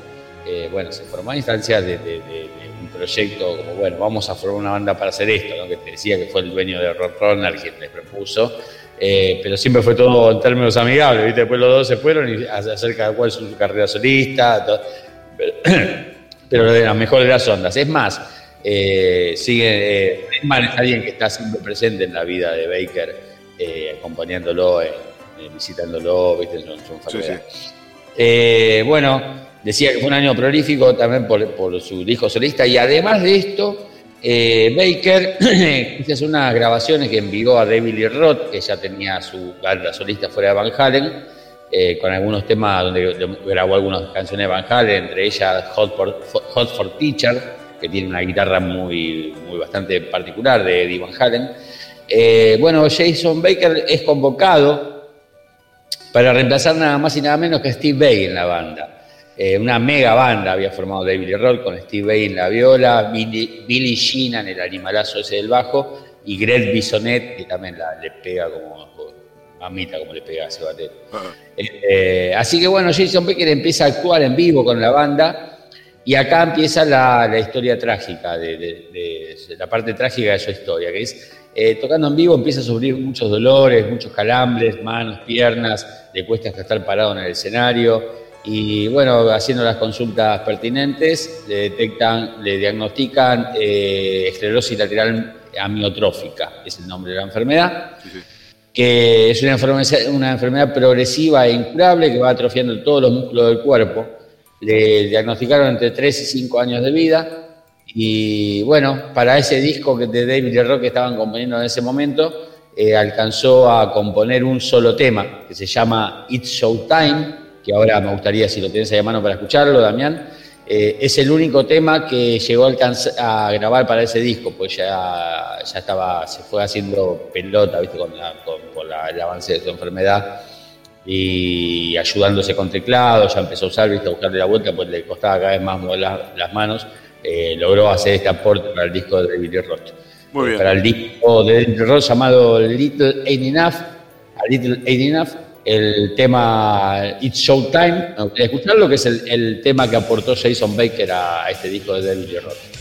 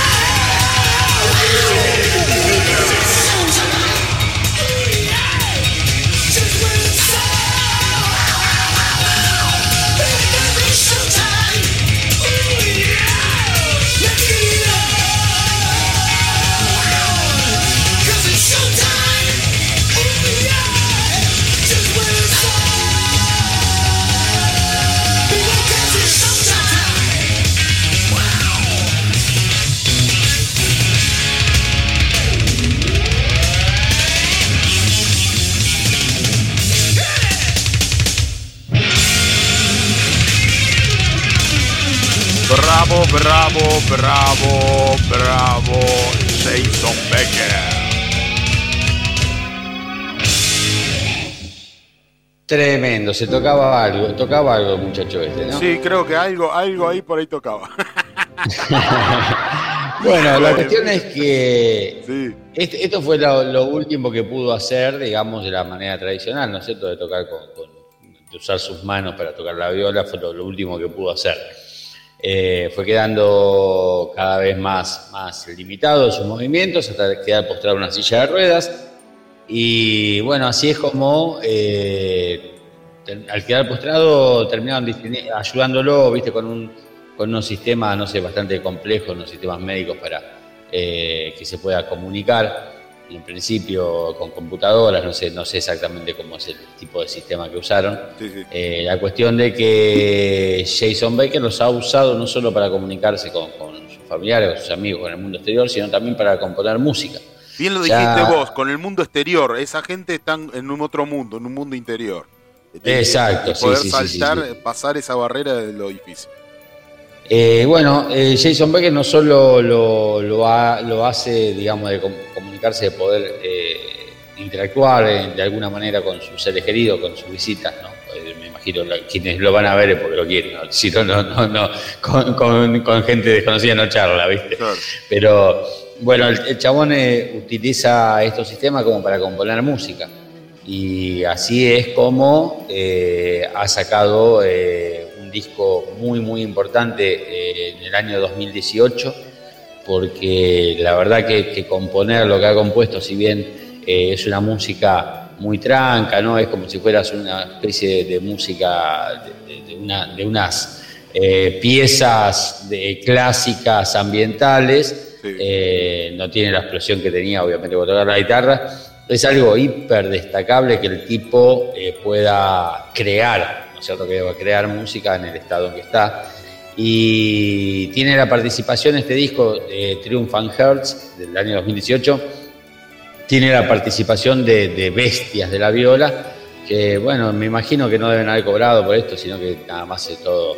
Bueno, está el caso de Marty Friedman, que es amigo, pero hay otros grosos como Jeff Loomis, guitarrista de Nevermore y Sanctuary, eh, bandas que, de las cuales hice en completo, que, adoro, ambas bandas. Eh, está Uli John Roth, guitarrista de Scorpions, el primer guitarrista de Scorpions. Está Steve Morse, que hace poquito se tuvo que retirar de Deep Purple por el problema de salud de, su mujer.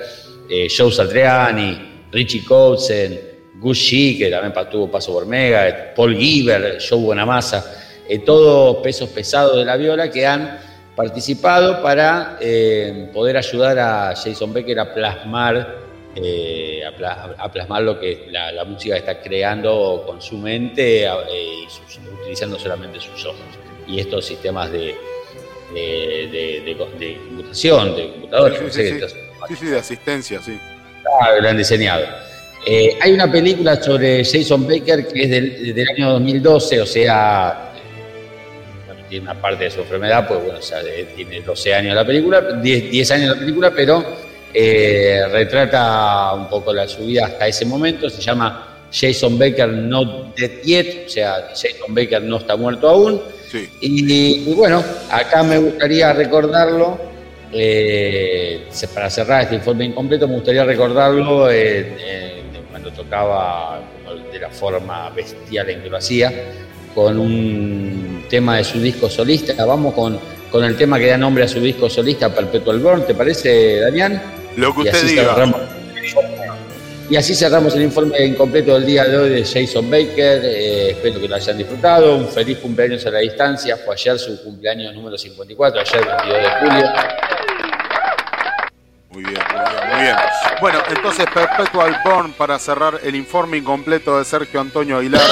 Gracias, Sergito, y calculo que te estaré despidiendo, mm, ¿no? Sí. Sí. Bueno, voy a entrar a chusmear un ratito al final del programa. Me ah, retiro un rato y ahora andaré por ahí. Por supuesto, bueno. Eh, bueno, un saludo, un saludo enorme a don Sergio Antonio Aguilar que se nos retira. Y no se vayan, ustedes quédense acá en que se pudra, que si ustedes no me abandonan, yo, nosotros, que se pudra Manuel y viene Yunque y va a estar el nono inmediatamente terminado el próximo tema que para darle el cierre a el informe incompleto de Sergio Antonio Aguilar en que se pudra. Así que chicos, chicas, chicles, no se vayan porque al final de este maravilloso tema de Becker y eh, eh, eh, increíble. Yo ya, estoy escuchando estas notas de fondo y me estoy cautivando. Bueno, no se vayan, quédense en que se pudra inmediatamente al final de Perpetual Burn de Jason Becker, las historias de Cementerio del Nono y después Junke, con mucho, mucho más metal y mucho más programa en. Que se pudra,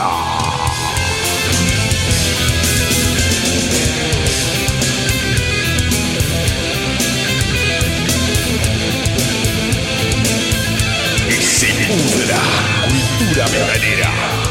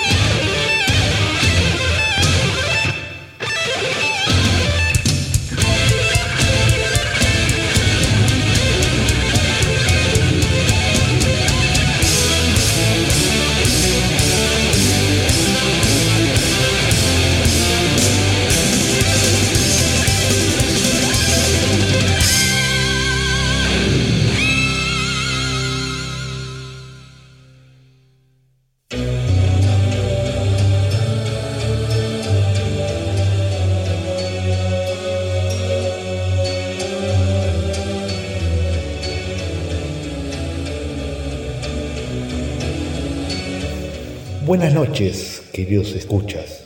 Hoy, historias sin terminar.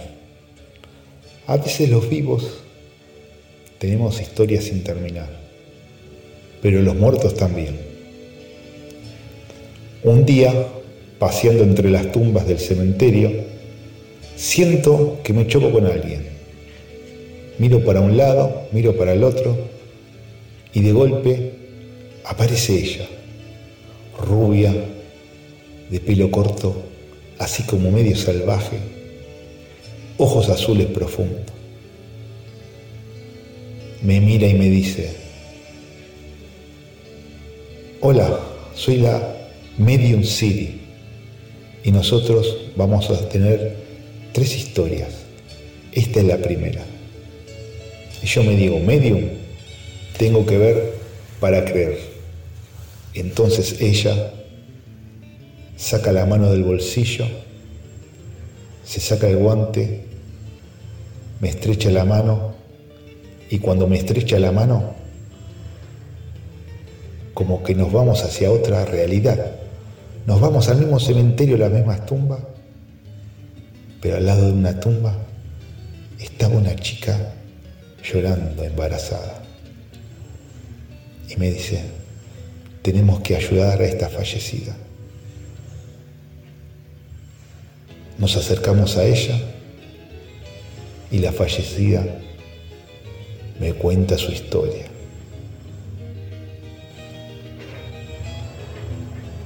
El día que yo morí, estaba discutiendo mucho con mi esposo. Empezamos a discutir en la casa, salimos a la vereda, seguimos discutiendo. Yo no me doy cuenta, cruzo la calle sin mirar, me atropella un colectivo y ahí yo muero y también me llevo a esta muerte de dolor a mi hijo que está acá en mi panza. Entonces yo le digo, ¿qué podemos hacer? Y la fallecida me dice, lo que sucede es que mi esposo, que quedó vivo, ya trató un par de veces de quitarse la vida. Yo le quiero pedir perdón por la discusión de ese día y le quiero dejar un mensaje para que él pueda seguir su vida y ser feliz. Entonces la fallecida me contó un par de secretos que tenían entre los dos. La primera vez que se vieron, la primera vez que se besaron, la primera vez que hicieron el amor, el día que ella se enteró que estaba embarazada. De alguna forma, después de eso, la fallecida como que me abraza, me dice, mi esposo se llama Marcelo, le dice Michelle. De golpe y me suelta y volvemos al cementerio como a la otra realidad, a la realidad de siempre. Nos vamos a la casa de este hombre y Siri me dice que vaya yo solo y que le cuente toda la historia.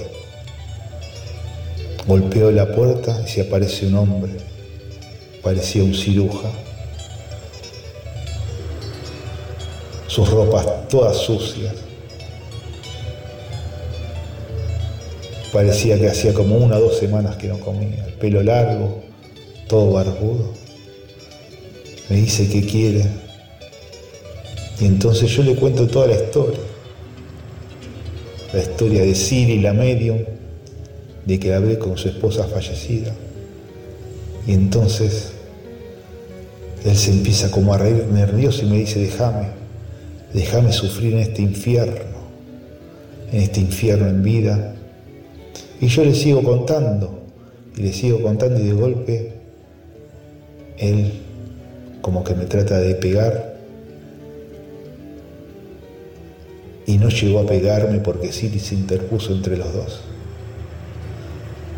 Entonces ahí le sigo contando la historia y le cuento todos los secretos que me dijo su esposa fallecida.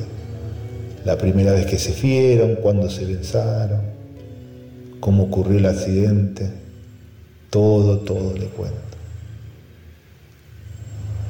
Me mira con unos ojos asombrados, se larga a llorar y cae de rodillas. Y me dice, ¿cómo? ¿Cómo puede ser? Yo le digo gracias a ella, a Siri, la medium, que yo conocí a tu esposa fallecida.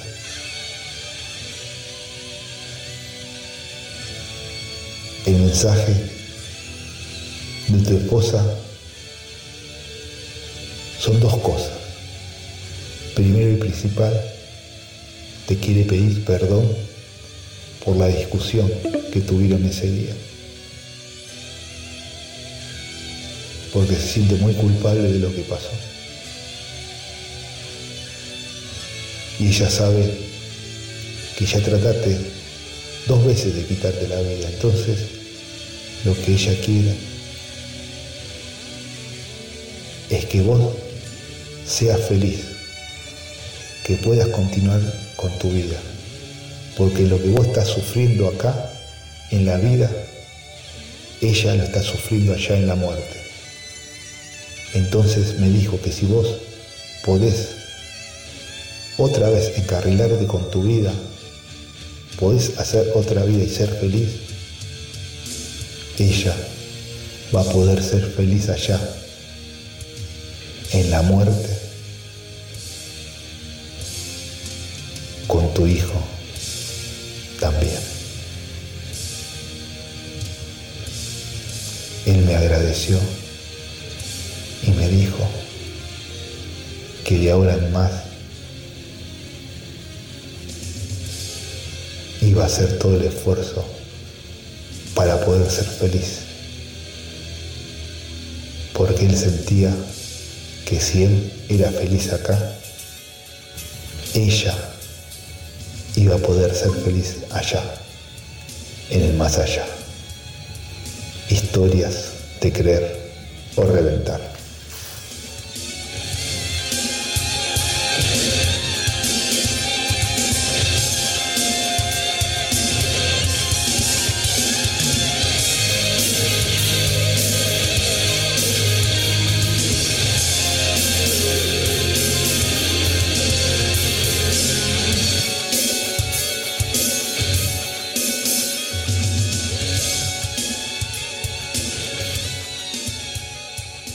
Bueno, muy bien, muy bien. Y después de esta escalofriante historia de cementerio junto al nono que nos ha dejado una nueva edición de esta historia de cementerio, vamos a buscar una musiquita eh, tranqui.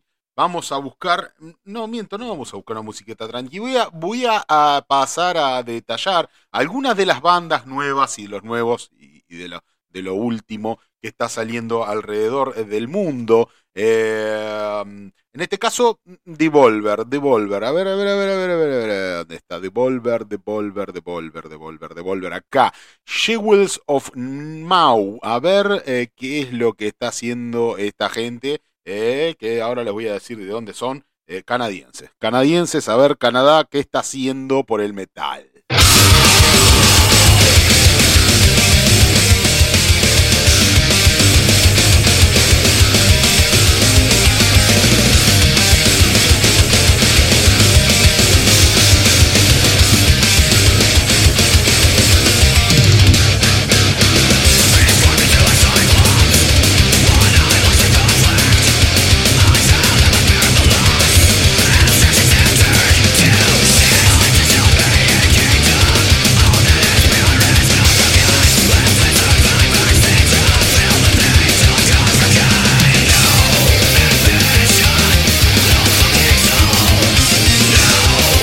Originaria de Canadá, de la localidad de Prairie, eh, en Canadá, la particular marca de metal de Devolver se puede describir como una combinación de adoración a Gothenburg de la New Way of Heavy Metal, British Heavy Metal. Sergio lo dice mejor. Eh, formada por el guitarrista de Devin Babcock eh, y el baterista productor eh, Bevin Bott eh, y posteriormente completada por el guitarrista Shane Penner, este, el vocalista Chris Brown y el bajista Kelly Elias.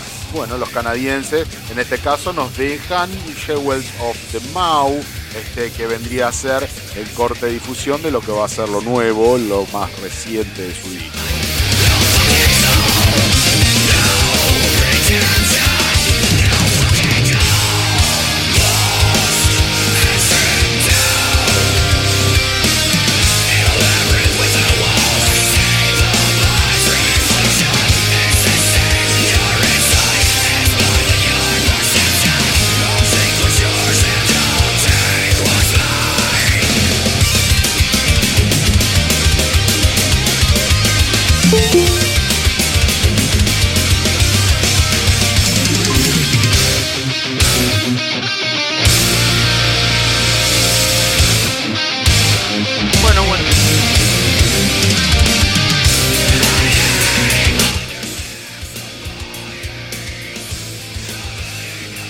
Continuando con esto y esta cuestión de mostrar, ya se me cayó el micrófono. eh, Exile Hope, eh, Exile Hope, eh, Esperanza en el exilio, publica su nuevo single de estudio Blood of the Ancients, eh, La sangre de los ancianos.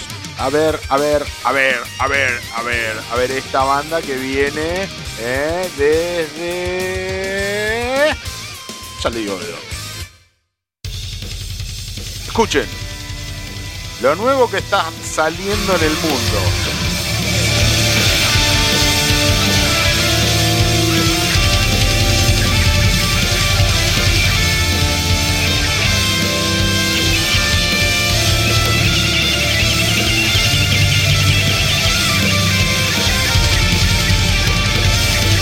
En este caso, metal sinfónico desde Gran Bretaña.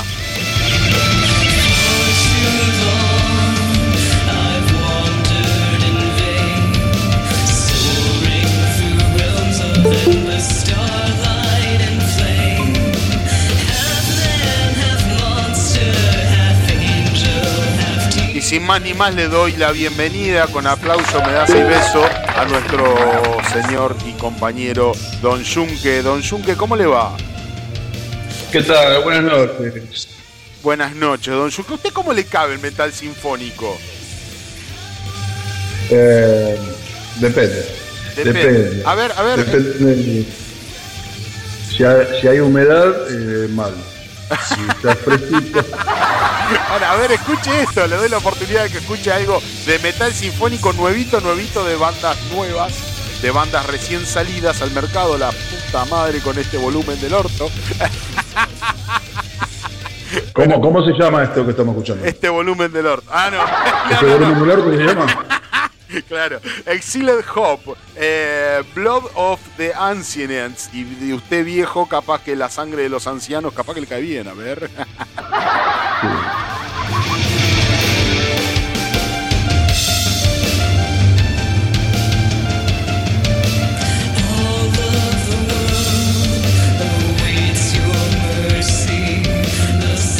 Bueno, esto viene así, Exiled Hope. Eso. Que a, a mí eso.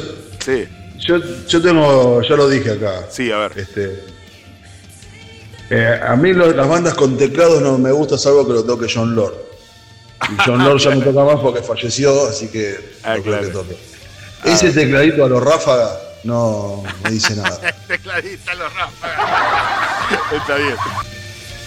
Pero eso es a mí, no, no, no es por. Es un género que para mí va de la mano con eh, mi gusto con el power metal, ¿viste? Bueno, dice, Me, al, me al- gustan, sí. al menos tienen un buen basamento, porque acá los muchachos dicen que están, este, se sienten muy influenciados por Dimmu, Bu- eh, eh, Dimmu Borgir, este, Flesh God Apocalypse, eh, Nightwish, Camelot. Al menos tienen, ¿no? Tienen. un Sí, buen- bueno. No sé si lo Salvo Dimmu Borgir, después los demás me parece que sí, está bien. Dimmu Borgir, no sé, yo lo poquito que pinchaste ahí no. Nada, pero bueno. ¿No? ¿No te gusta? Que- Borgir? Ah, ok, ok. Sí, Dimmu Borgir sí me gusta. Ah. Me gusta que Nightwish. Claro. Claro, No, y bueno, ves, Nightwish tiene algunas cosas. Lo que pasa es que a mí me, me- me- a mí es un género que no me gusta. Aburro. Claro, bueno, ok. Bueno, este, entonces, este metal sinfónico de Gran Bretaña, este, de la mano acá de los muchachos de Exiled Hop, de los muchachos y de las chicas, porque hay una chica que es la que canta, así que eh, Sofía Fras, en este caso, eh, un nuevo sencillo que han largado y bueno, ahí estamos. eh, para el 2024 tienen nuevo material y esto es lo que es metal sinfónico entonces desde Gran Bretaña. ¿A vos te gusta? Eh, no ¿Este me desagrada. ¿Sabes lo que pasa? Que yo conmigo te vuelvo a decir, siempre te digo lo mismo. Yo conmigo, este, yo soy un tipo que le gusta el metal todo. Me puede gustar algunas cosas más que otras, pero en general siempre le encuentro algo que digo, ay, qué lindo esto, esto está bueno, esto está bueno, esto está bien, esto está bueno, está bueno. Por ahí no un disco completo, por ahí no toda su discografía, por ahí no una banda puntual y completa, sino, viste, soy así. Yo soy un tipo que... Está- estás haciendo una reflexión a, a lo, a lo que dije yo. Este, este, no, no te estás queriendo ni decir que sí ni que no. Estás diciendo como yo. A mí hay algunas cosas que me gustan y algunas que no. Claro, sí, tal cual, pero igualmente... A ver, ponele, sí, eh, ¿Cómo era que nombraste esta? Nightwish. sí, Eh, hay una- unas cuantas cosas con Tar, Tarja se pronuncia, ¿no? Con Tarja. Tarja y sí. con una que después vino, no, no la que vino enseguida, sino otra que vino después. Hay algunas cositas, pero no un disco entero, no. No es un género que me guste. Claro. Y del Power Metal lo mismo. Power Metal hay bandas que. Hay, hay, una, hay una que fue muy popular en un momento, que era Dragon Force. Sí. Y la verdad que, nada, che, yo me fui sin esfuerzo, compré un CD que ya lo vendí. Ah. Y no, no, no, me, no me gustó. Pues hay otras que sí me gustan. Depende también el estilo de, de Power Metal. Claro. Me gusta mucho Greg Dagger. Eh, bueno, Halloween, obvio, Angra, un poquito. Bastante, ¿va? Mira. No, eh, Pero ah, bueno. te- tenemos un, un puñado, o sea, eh, yo destaqué un puñado de bandas para justamente este, poner antes que llegue usted, como para esperarlo a que pueda llegar a la sanguchería que viene corriendo siempre y viene, viene con mucho, con mucho entusiasmo al programa, pero bueno, los tiempos son los tiempos, entonces este, entre tanto y tanto, como para ir mostrando, ¿no? Como para quien hace, como quien hace una, una picadita, una eh, ahí una cosita antes del asado, antes del asado que vendría a ser usted, estaba haciendo esto. Eh, bueno, está bien, ok. Te- tengo un puñado de bandas que, que de Poronga, poronga, poronga. poronga, poronga. Y a ver de lo que Poronga usted- banda, poronga. Regression, Regression Tedeus, esta por ahí capaz que a usted este, es más de su agrado. A ver, puedo, que puedo pensar, a ver, escuchemos.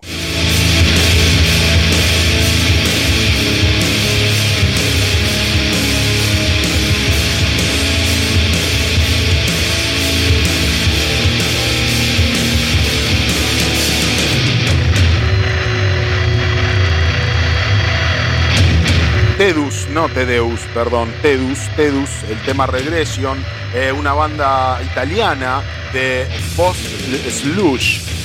¿Eh? ¿Conocía el género post-slush? Sí, es como decir este. Un Black Doom, un Dead Doom, sí, sí. Bueno, Son, son denominaciones, viste que yo no soy tampoco muy amigo de la denominación. Está bueno, denso, ¿eh? sí, denso. Pongo un cachito más. Denso. Pongo un pesado. cachito. ¿Le gustaría escuchar un cachito más? ¿Un cachito más? A ver, la, la voz no alcanzo a distinguir. ¿Hay voz?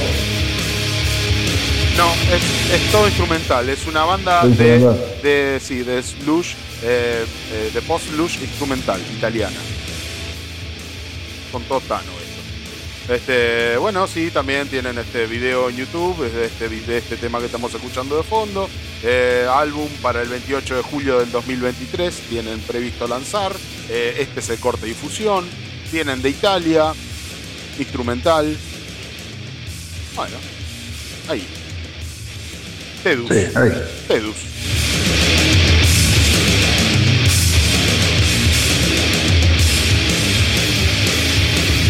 Tedus. Así, Tedus. Tedus. Sí. Esta le gustó, ¿no? Y arrancó bien. Esta es Necronomicon Ex Mortis, así se llama. Y el tema se llama eh, Crypt of the Gorilla God.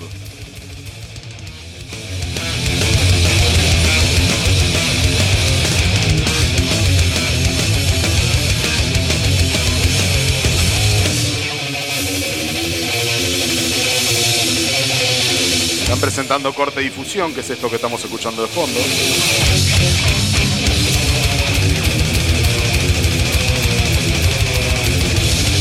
Necronomicon Ex Mortis, una banda de Chicago. Eh, letras sangrientas sobre películas de terror clase B, vendría a ser la temática que usan los muchachos.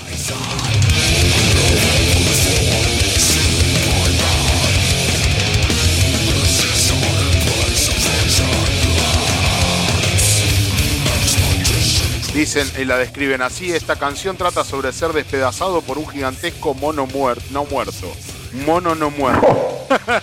Musicalmente la canción es trayera, toma varios giros interesantes y tiene una gran cantidad de solos de guitarra. Elegimos esto como nuestro sencillo porque es como un tubo de plomo golpeando en la pared de ladrillos, posiblemente contra tu cara en medio del tubo y la pared.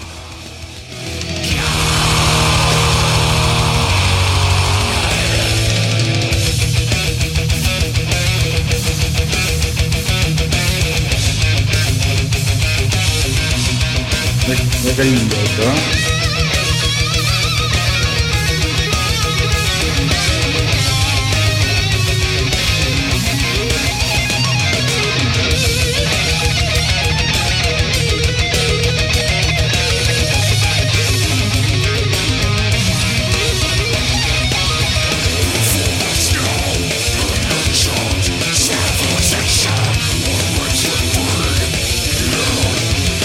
Bueno, si le gustó, ahí le dejé este, el enlace en la canción al, en la producción del programa. Porque yo sé, yo sabía. Excelente. Así que bueno, ahí las tenemos, este, a los muchachos de Chicago, que dicen que te pegan en la cabeza con un tubo de plomo, este, y contra la pared, eh, pegan el tubo, pegan tu cabeza, pegan la pared. Bueno, ¿Eh? Y, qué descripción. y todo esto lo hace en, en- en- en las- el, el tubo está en las manos de un gorila no muerto. Así se describen los muchachos. Qué buenas maneras Un de. gorila no. Un no muerto. Lo de gorila no muerto me mató, boludo. Sí, es muy bueno. Eh, bueno, pero qué buena Buenas noches, ¿por qué aclaraba que era un gorila no muerto? O sea, un gorila, punto, pero un gorila no muerto. Un gorila zombie Claro. de última. Sé un poquito más explícito, un gorila zombie. bueno, gorila no muerto. Eh, ok, ok, eh, eh, eh.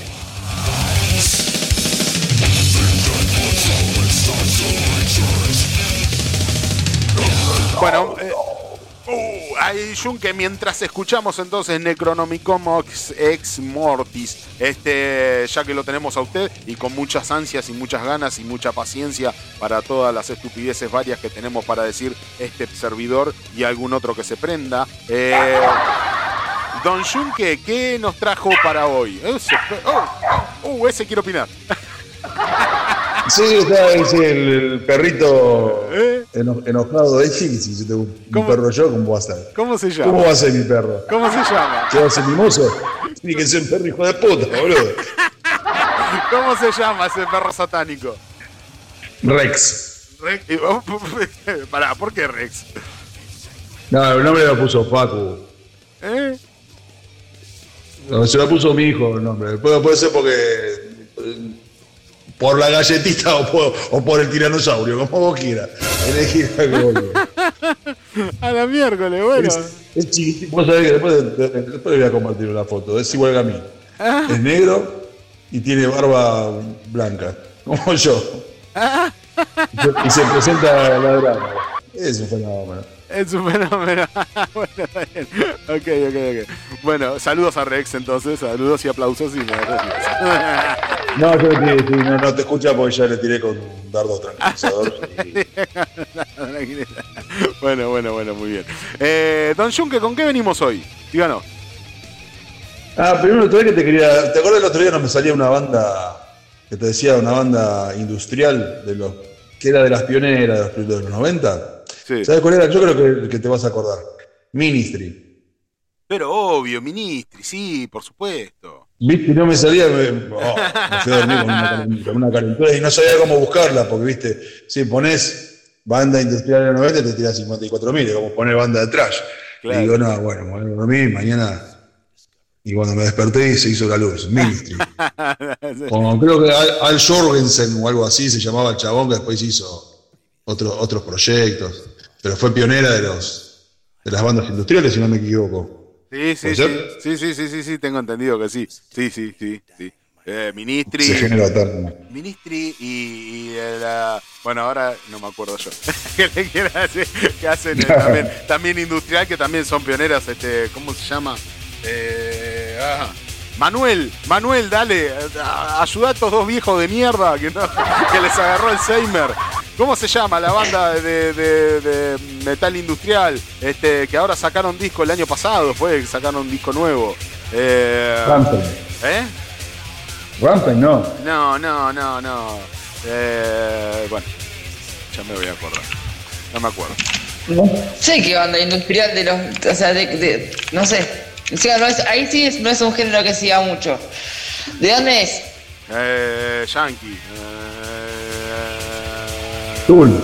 no, no, qué Tool. Bueno, no importa, ya me voy a acordar. ¿Qué Tool? ¿Qué Tool? ¿Qué ¿Qué Tool? Tool? Claro, Fear claro. Factory. Fear Factory, claro, boludo. Fear Factory, por supuesto. Eso. Eh. Junto con Ministri, eh, yo calculo que deben haber sido los dos tipos que fundaron el metal industrial. Aquí tenemos Fear Factory, mira, escucha, escucha. Esto, metal industrial.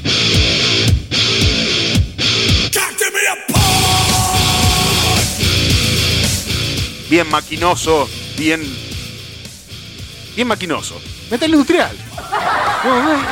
Nada más, no puedo decir más. Máquina. No podemos decir más nada. Es un- Máquina. sí, no- Es una máquina, gato, esto.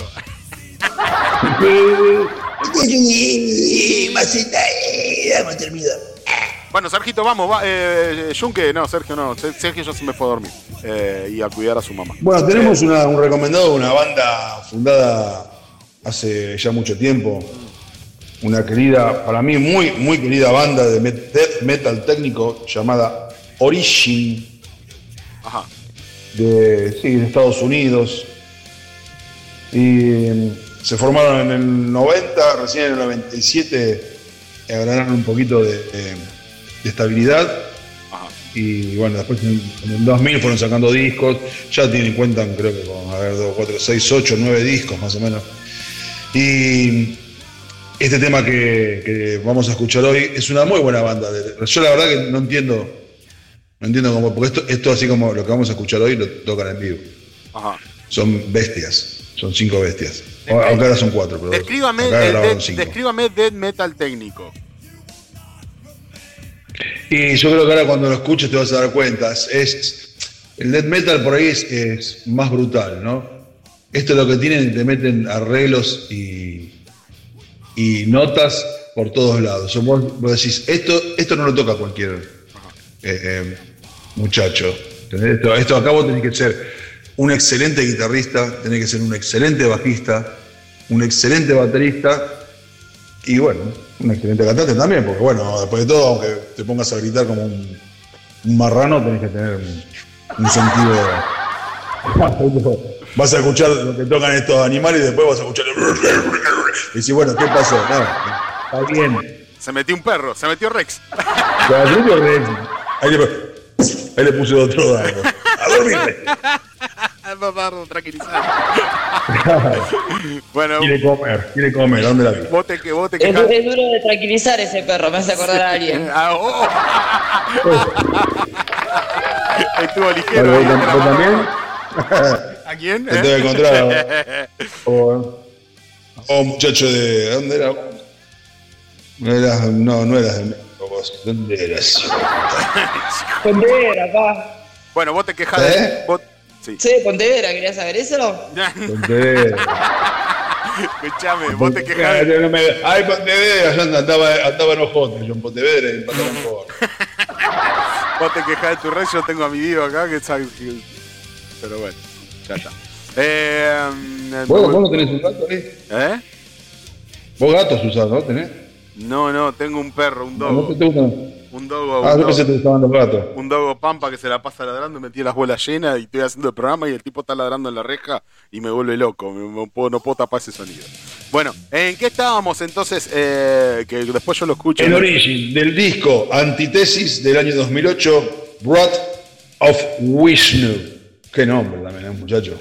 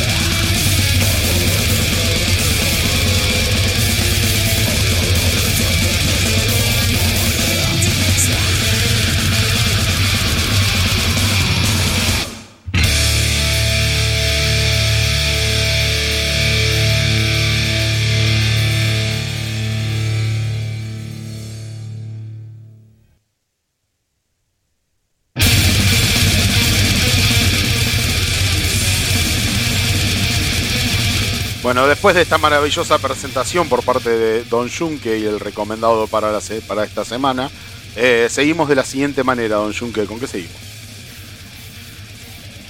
Eh, semana me encontré con, con una entrevista a, a Etano Romano, ¿viste? Ok. Y yo ahí les pasé, eh, tanto a vos como a Manuel, como para que escuchen y me gustaría no debatir porque cada uno es libre de, pensar y expresar lo que siente. Yo a Altano no, es un tipo que tengo mucho, mucho respeto y mucha admiración. Yo cuando iba a ver Hermética eh, iba por dos motivos. Iba para ver a Iorio eh, y también iba para verlo a Altano Romano porque me gusta cómo toca la guitarra y me gusta cómo es el Altano Romano en vivo como era en esa época, todavía mucho más joven, muy enérgico y la escena que tenía. Eran por las dos personas más allá de lo musical, ¿no? Sí. Hermética, ¿no? Pero era, y siempre fui un gran defensor de, de su performance porque ha tenido gente que lo ha niñado bastante. Ahora sí hizo un poco de justicia con el tiempo.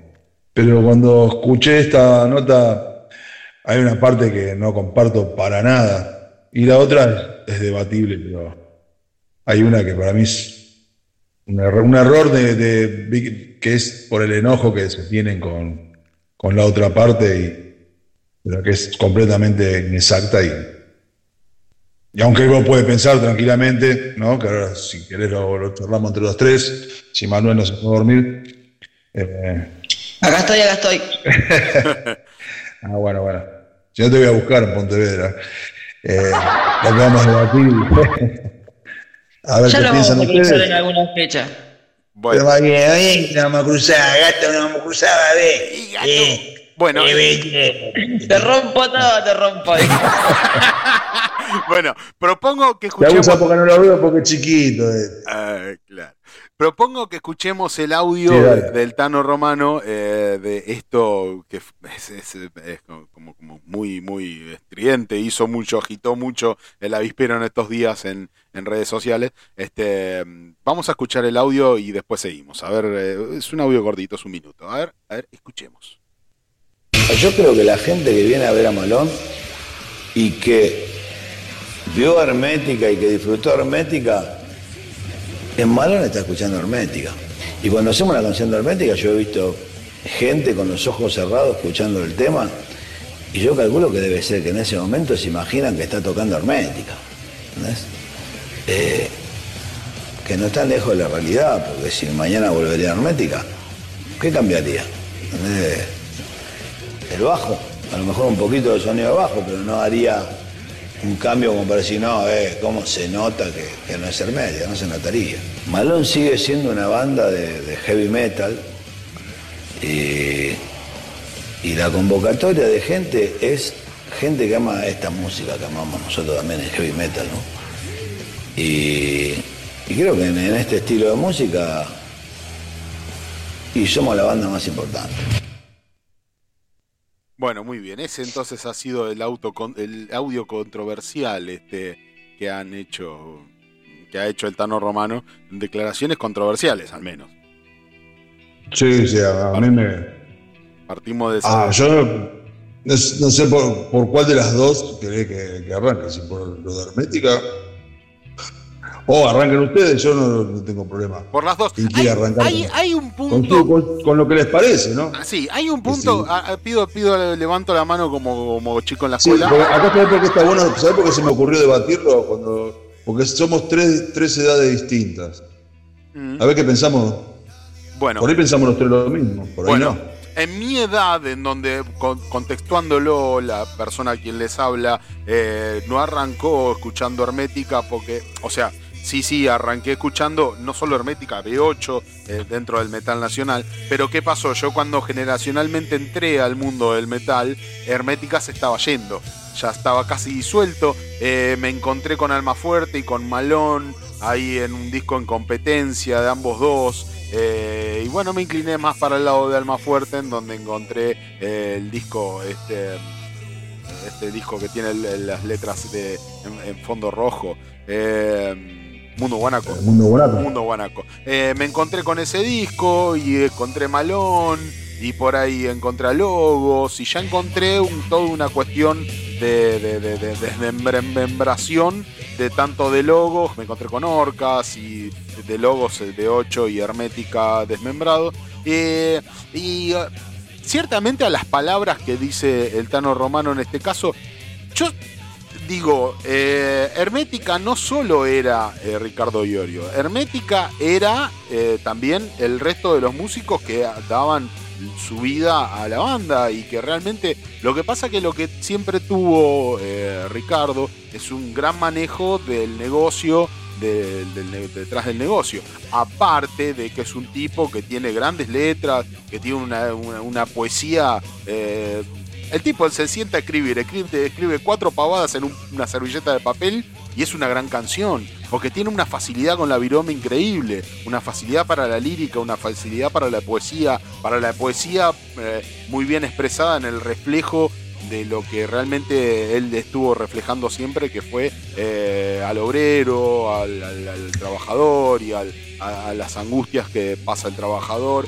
y, otras situaciones. El tipo tiene una facilidad para la escritura eh, sencilla, para la escritura eh, de llegada simple, no, no, no, no usa grandes palabras ni grandes metáforas para decir algo bastante sencillo. Entonces, eh, llegarle a los oídos, por ejemplo, en mi caso, de un pibito chico eh, que realmente no tenía un gran conocimiento en la literatura, ni, mucho menos como para andar entendiendo a Sócrates, el tipo te escribía y yo escuchaba esas letras y las interpretaba enseguida, eran muy digeribles. Entonces e, eso era lo que para mí aportaba, pero el resto de la banda, que sería Malón, eh, bueno, sin cuadrado, ¿no? Obviamente el reemplazo de, Ricardo Malón era hermética sin el bajo, como dice el Tano Romano, que dice que cambiaría en el bajo. No, la verdad que no, cambiaría muchísimo, cambia muchísimo, por eso Malón es Malón, por eso Malón no es hermética, por eso nadie se le ocurre pensar que Malón puede llegar a ser hermética, bajo ningún punto de vista. Porque mm, le falta eso, le falta todo lo que Ricardo aportaba, que era la tinta y, esa, y esa y esa facilidad que tenía para los medios y para, y para moverse dentro del. Por eso hizo B8 la desarmó, hizo Hermética la desarmó, hizo Alma Fuerte la desarmó, y ahora con Giorgio Solista se sacó a todos los músicos a los giecos encima y siguió con otra banda, con Chehuelche creo que está. Este, entonces, eh, es un tipo que tiene una facilidad enorme para, bueno, hacer lo que se le canta a las pelotas y hacerlo con calidad y siempre estar ahí a tope, siempre estar arriba. Eh, calculo que ese debe ser una de las cosas también que ha llevado a B8 a, hacer lo que fue, Hermética a hacer lo que fue, Alma Fuerte a hacer lo que fue, en ese concepto del manejo del negocio, del negocio, de la, de la prensa y de todo lo demás. Este, y bueno, por, lo lado, por el lado musical, esa facilidad que tenía con la tinta. Esa es mi opinión. Sí, he dicho. Muy bien. Muy bien, eso es sobre la, parte 1. Que está al final. Vamos, Manuel. Yo te voy a decir lo mismo que te dije eh, cuando te respondí el audio al toque vi el video cómo ponerme de mal humor en un minuto, ¿no? Creo que una cosa así fue lo que te dije. Para mí lo que dijo el Tano, o sea, no, no, no podés sacar, más allá de la parte, hay que separar el arte del artista, y todo lo que ustedes quieran, que Iorio en Hermética, en todo lo que hizo, fue un pilar importante. Hermética eran los cuatro y los cuatro eran la base de lo que era el heavy trash en ese momento. Entonces, quizás sí, puede dar mejor bajista o peor bajista, pero no deja de ser Iorio, no, no, es, reemplazable el bajo, ¿me entendés? A eso quiero apuntar yo. O sea, Hermética marcó una época y Hermética es Hermética, y después fuerte fue más fuerte y Malón fue Malón, ¿no? Pero, pero que él venga a decir, no, que el bajo, qué sé yo, sí, por ahí conseguís un bajista muchísimo mejor que Iorio. Pero no está Iorio ahí, ¿entendés? No es que sigue siendo Iorio. Es otro chabonino, todos piensan igual y nadie es reemplazable. No hay manera de reemplazar eso. Eso es lo que yo lo más corto y más sencillo. Para mí está totalmente equivocado. Perfecto. Está bien, convengamos, convengamos eh, eh, perdón, Junque, disculpa, eh, antes yo sé que vos sos el, moderador. En esta, se me escapa la pólvora. el, el moderador en esta charla sos vos. Pero lo, que yo quería agregar era que eh, a lo que acaba de decir eh, Manuel es que eh, lo que está queriendo decir el Tano Romano es de que justamente eso, de que Iorio no era un gran bajista y creo que todos coincidimos en eso, en que Iorio no era un gran bajista. Em, él, las destrezas que él tenía para con todas las bandas que hizo eran otras. Era todo lo que ocurría alrededor de la banda y la, poesía. Eh, eso era como su, su, su, pilar fundamental. No era un gran bajista. Hay millones de grandes bajistas eh, que tocan mucho más, con mucha más destreza que Ricardo, pero eh, es más, yo creo que cuando él dejó el bajo, no le dio mayor tristeza haberlo dejado, porque él era simplemente ocupar el lugar del bajo para no sumar más gente pero él tranquilamente podía, como lo hizo, eh, dejó el bajo, puso a, un muchacho a tocar el bajo, y bueno, él es el bajista y yo en todo lo demás. Eh, y no, como que no hubo mucha repercusión al respecto. Eh, digamos, en lo del bajo no era él que era un gran bajista y su reemplazo, y no era Ellefson, digamos, él era era otras cosas, era un montón de otras cosas alrededor de la banda y precisamente el bajo no era lo mayor. Que eso creo que es lo que el Tano Romano está queriendo especificar, ¿entendés? bueno, nada, eso quería. No, yo lo que creo es que el Tano Romano quiere eh, minimizar lo que fue, lo que es Ricardo Iorio. Él no puede decir, eh, pongo un bajo, va a sonar distinto, pero sigue siendo Hermética vuelve, no, porque Iorio no era el bajista de Hermética. Iorio era el principal compositor, no solo en las letras, porque los invito a todos amigos que estén escuchando esto, buscar los videos de Joaquín Amat, que es un muchacho que tiene registrado en video toda la carrera de Los vi, los vi todos. Y van a encontrar perlas, perlas de Iorio con criolla pasándole los temas de hermética a los muchachos, mientras escuchan atentamente. De, forma rústica, sí, pero los temas son, principalmente, son, son las ideas completas de lo que eran los temas. Obviamente, hermética son cuatro, eh, porque se necesita una guitarra, se necesita uno que cante uno que toque la batería, eso es obvio. Eh, Steve Harris compuso The Trooper, pero Steve Harris solo no la podía tocar, necesitaba que esté Adrian Smith y Dave Murray haciendo magia, con lo que él llevó, y, Nico McBride tocando la batería y eh, Bruce Dickinson cantando. Si no ¿Entendés? Yo, yo creo que ahora los muchachos del. eh, te pongo este ejemplo. Entre el cielo y el infierno, la banda que, que es de la época esa de Rata Blanca, pueden decir, ponemos un guitarrista y somos Rata Blanca. No, no, No. porque ahí lo principal es Walter Giardino. Sí. Y si fuera tan fácil decir, pongo un bajista y vuelve Hermética, ya lo hubieran hecho hace 50 años. Porque para hacer lo que están haciendo ahora, que es tocar los temas que ya fueron compuestos, lo puede hacer con cualquier bajista y con el nombre de Hermética. Sí. Lo que van a- no van a poder hacer es revivir la magia que fue Hermética, y mucho menos a nivel compositivo, porque la mayoría de los temas, como fue en B8 y como también es en Alma Fuerte, eh, eran de, de Iorio. Así que para mí, minimizar, si te iba a cambiar un poco el sonido, no, cambia todo. Cambia todo porque había una estructura de composición que la llevaba adelante Iorio. Y más allá de la letra, que yo no coincido con eso de las letras fáciles, porque tiene letras muy, muy, muy buenas, con mucha poesía, tanto en B8 como en Hermética como en Alma Fuerte. No. Que el viento lleve esta canción a tus oídos, salvando distancias, y La- que en tu estrella observes que aún sigo de pie, es mi esperanza.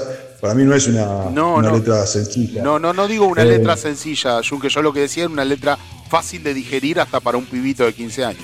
Porque es eso, es una letra fácil de Sí, digerir. pero lo está minimizando, de ser No, no, de no, 15 no. años. No, no, no, no. La está minimizando y, es No, poesía pura. No estoy Eh. minimizando ni al pibito de 15 años que era yo, no me estoy autominimizando, ni eh, como poco inteligente, yo no era poco inteligente, eh, ni tampoco lo estoy minimizando a Ricardo de que no pueda, él, él tenía la facilidad y lo grandioso de expresar con una poesía, con una, con una, con, con- usando metáforas, eh, metáforas, pero que eran metáforas muy profundas y fáciles de digerir.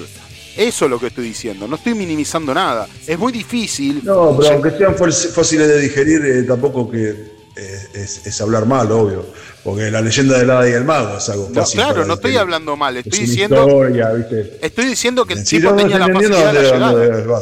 Claro, la facilidad de la llegada. Eso es, la facilidad de la llegada. Que muchos tenía un- artistas. un, nivel poético Sí. En, en la mayoría de las letras Claro. de las tres agrupaciones.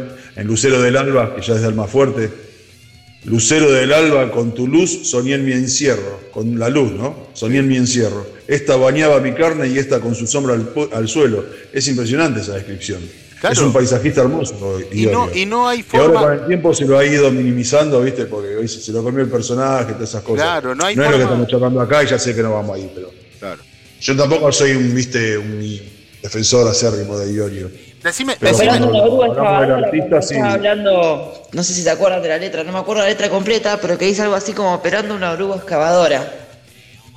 sí, sí. Eh, Claro, cuando habla de, El tipo más fuerte, sí, sue- sí, sí, sí. sueña que están haciendo la tumba de su propio entierro y la describe de cómo lo están haciendo. Y él, él- él ve una oruga excavado- excavadora haciendo, cavando su propia tumba, la tumba de su propio entierro. de un mañana bajo tierra, ahí me acordé. Eh, Bueno, ok. Eh, Claro, yo, mañana yo- bajo tierra. yo lo que lo que lo que digo es, y decime si no tengo razón, y decime, decime si no te pasó, de que escuchás a grandes artistas que se van, se, se, mm, eh, se pierden en, en- en lo poético y en las y en las metáforas y qué sé yo, y tanto se van ellos y se van eh, que resulta que después tenés que agarrar un diccionario y tenés que agarrar a Google para entender la mitad de las cosas que dice. ¿Entendés? Sí, muchas canciones de Spinetta por ahí. Claro, Ricardo no, Ricardo te la tiraba y te la ponía. de que te- con 700 cosas no entendías un carajo. Claro, y te ha- a mí me ha pasado un Sí. montón de veces. Y Ricardo no, Ricardo te la ponía arriba de la mesa.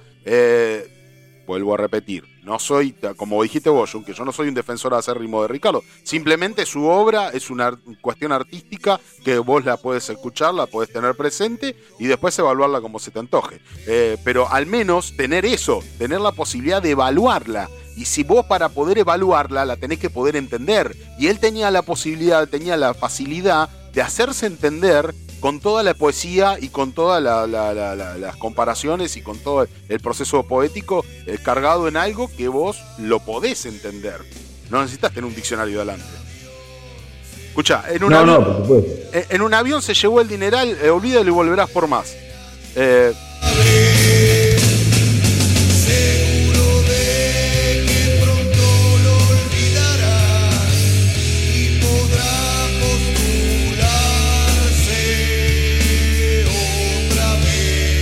se vienen las elecciones. Y un, ¿qué te- ¿De qué te está diciendo? Que un tipo se agarró la valija con la guita, se subió en avión y se tomó el raje. Y eso aplica hoy de una manera.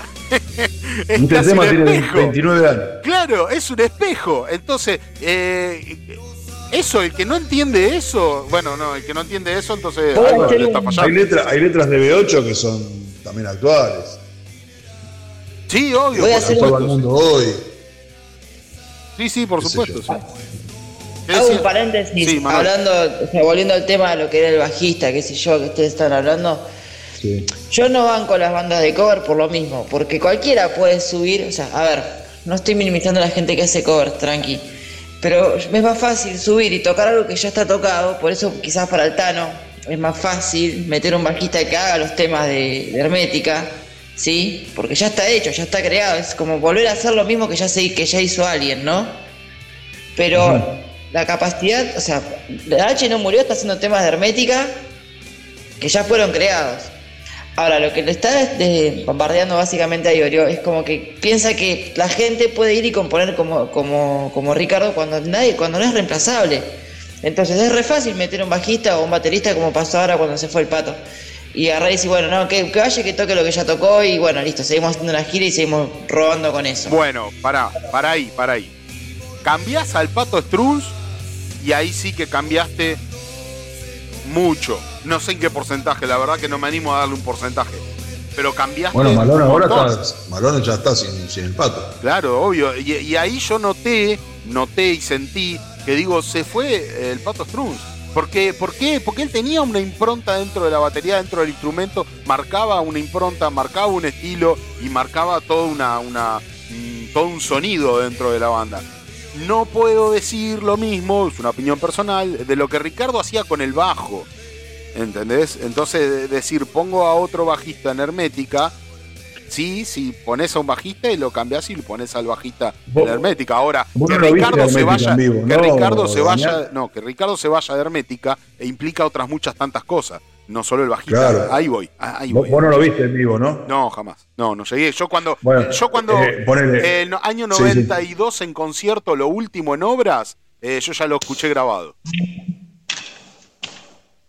No, pero si Hermética se separa en el 94. Eh, bueno, pero no, no fue lo último que sacaron, no fue ese álbum en No. obras, no fue el último recital que No, hicieron. no. Ese es el último recital porque se llama lo último porque justamente son los dos últimos shows. Claro, por eso, entonces lo que No, estoy diciendo no, yo, para cuando, 94. para cuando yo escuché ese ca- eso ya lo escuché grabado, entonces eh, te- lo que te estoy queriendo decir es que esos dos No, últimos pero recitales que falta en vivo 93, que es el eh, que sacan el CD en vivo, eso fue en el año 93. Después este, falta uno más, creo, en el 94. Y, sí, final del 94 creo que La, se discogra- separa. la discografía de Hermética es Hermética, Intérpretes, eh, Víctima del Vaciamiento, el en vivo 93 y lo último. Lo último, bueno, lo último yo ya lo Lo escuché ya grabado. sale separado. Y en concierto que son dos volúmenes, uno y dos. Sí, pero eso fue antes. ahí ya estaban separados. Claro. Bueno, eh, ese, ese, Y, ese, lo, eh, ese lo último Marzo lo del escuché. 95 en sale Mundo Bonaco, agosto del 95 sale Espíritu Combativo. Claro. Sí, sí, eran los dos discos que estaban compitiendo ahí. Y- Sí, sí, se y- plantaban, se sacaban. Que te digo que lo, lo malo, más allá de que Malón estaba bueno cuando nació, lo malo de cuando se separa Malón Sí, es que se potenciaban. Se potenciaban la- las, las bandas, sí, porque después cuando sale del entorno es un muy buen disco de, de Alma Fuerte. Y Malón sale con Justicia y Resistencia, que es un discazo. sí. Poronga el sonido, sobre todo el de la batería, que no me gusta ni a palo, pero el disco, los temas son buenísimos. sí. Y lo que traía Alma Fuerte para el tercer disco, que es Alma Fuerte, ya venía muy bueno. El, el disco ya estaba casi cerrado cuando se separa Malón. Claro, Se agrega Triunfo, porque claro, imagínate. claro. Cuando se enteró, lo- el último tema que grabó fue el Malón y el Triunfo. otro dijo, salió con la Happy Dura y escribió Triunfo, que es un temazo de acá a Japón, boludo. ¿entendés? Claro, es una topadora, es un tractor Yo- que te pasa por arriba. Yo creo que escribió Triunfo. Yo creo que escribió Triunfo a partir de en el momento que se enteró que Malón se separaba.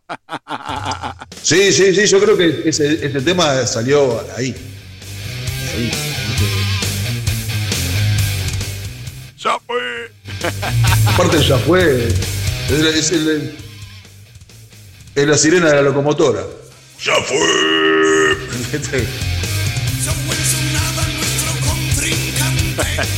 Está muy lleno de resentimiento ese tema. Sí, es su un nada muchacho, nuestro sí. contrincante. Así como decimos una, digamos.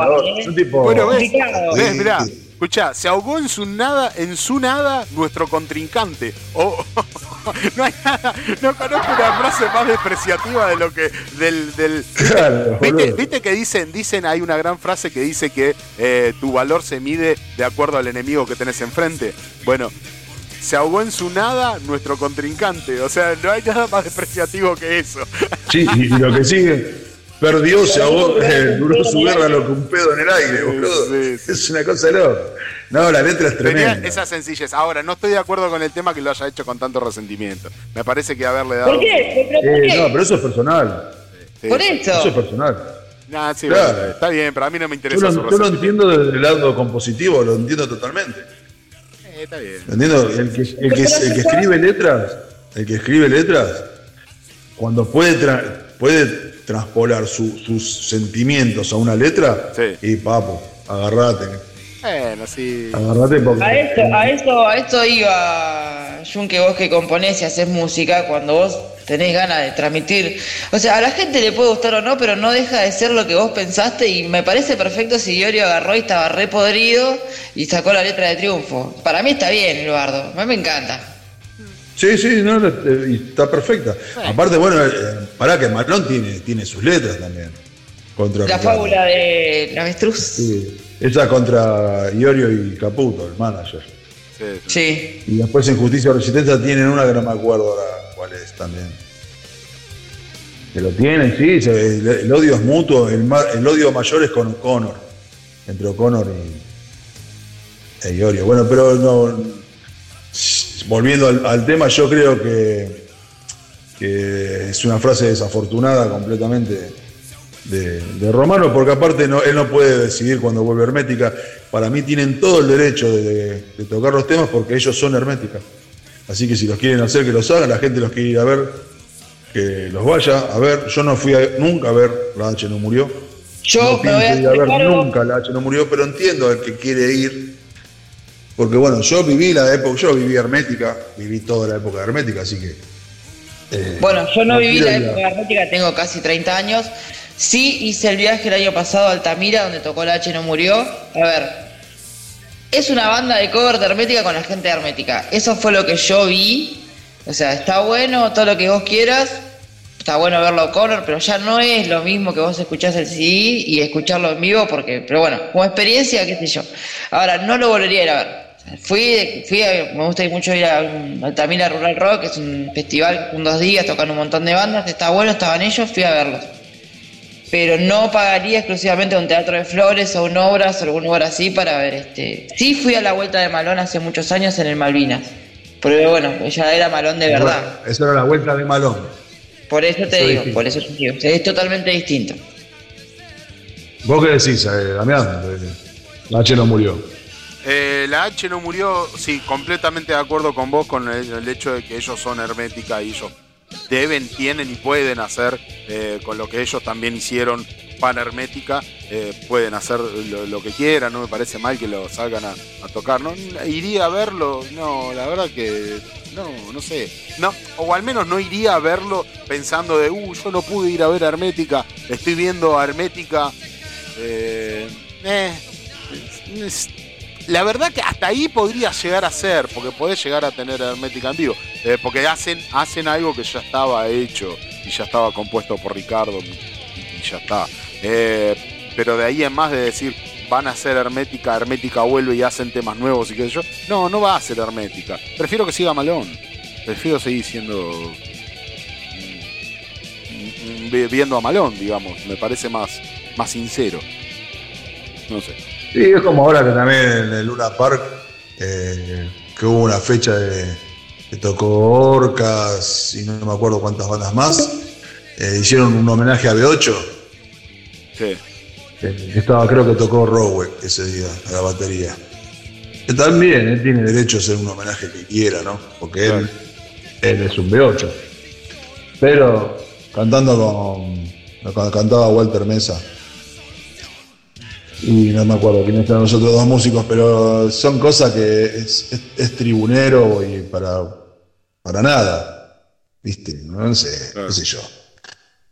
Eh, yo creo que en esto el Tano Romano cuando festejó sus, no sé si 20, 25 años con la música en el Teatro Flores, que hizo música de, de- de todo lo que compuso, e incluido obviamente los temas de Hermética, vio lo que pasó cuando tocó los temas de Hermética y habló con sus compañeros y volvió Malón y al toque volvió, lo convencieron O'Connor, volvió Malón y al toque volvió con, con H no murió. Y yo supongo que es así porque ahora en septiembre vuelve una banda y yo sé de un músico que toca en una banda que cuando hicieron un, un cover de, de la banda que vuelve en septiembre, la gente explotó, explotó. Y, y de ahí hubo como una reunión y de ahí se plamó una, una reunión para un solo show. Porque la gente es nostalgiosa. ¿Entendés? Y cuando quiere, quiere ver como si, como si hubiéramos puesto un botón de pausa, ¿viste? Y volvemos Bueno, a estar en los pero 90. él- Y no es los 90. Exactamente. Bueno, pero eso fue lo que, que, que hemos charlado juntos personalmente, Junque. Y yo te contaba mi experiencia también con esa banda y con, cuando fui a ver exclusivamente a ese músico de esa banda y fue como que silencio, hicieron ese, ese, cover, este tributo, lo que me lo quieras llamar y la gente estalló.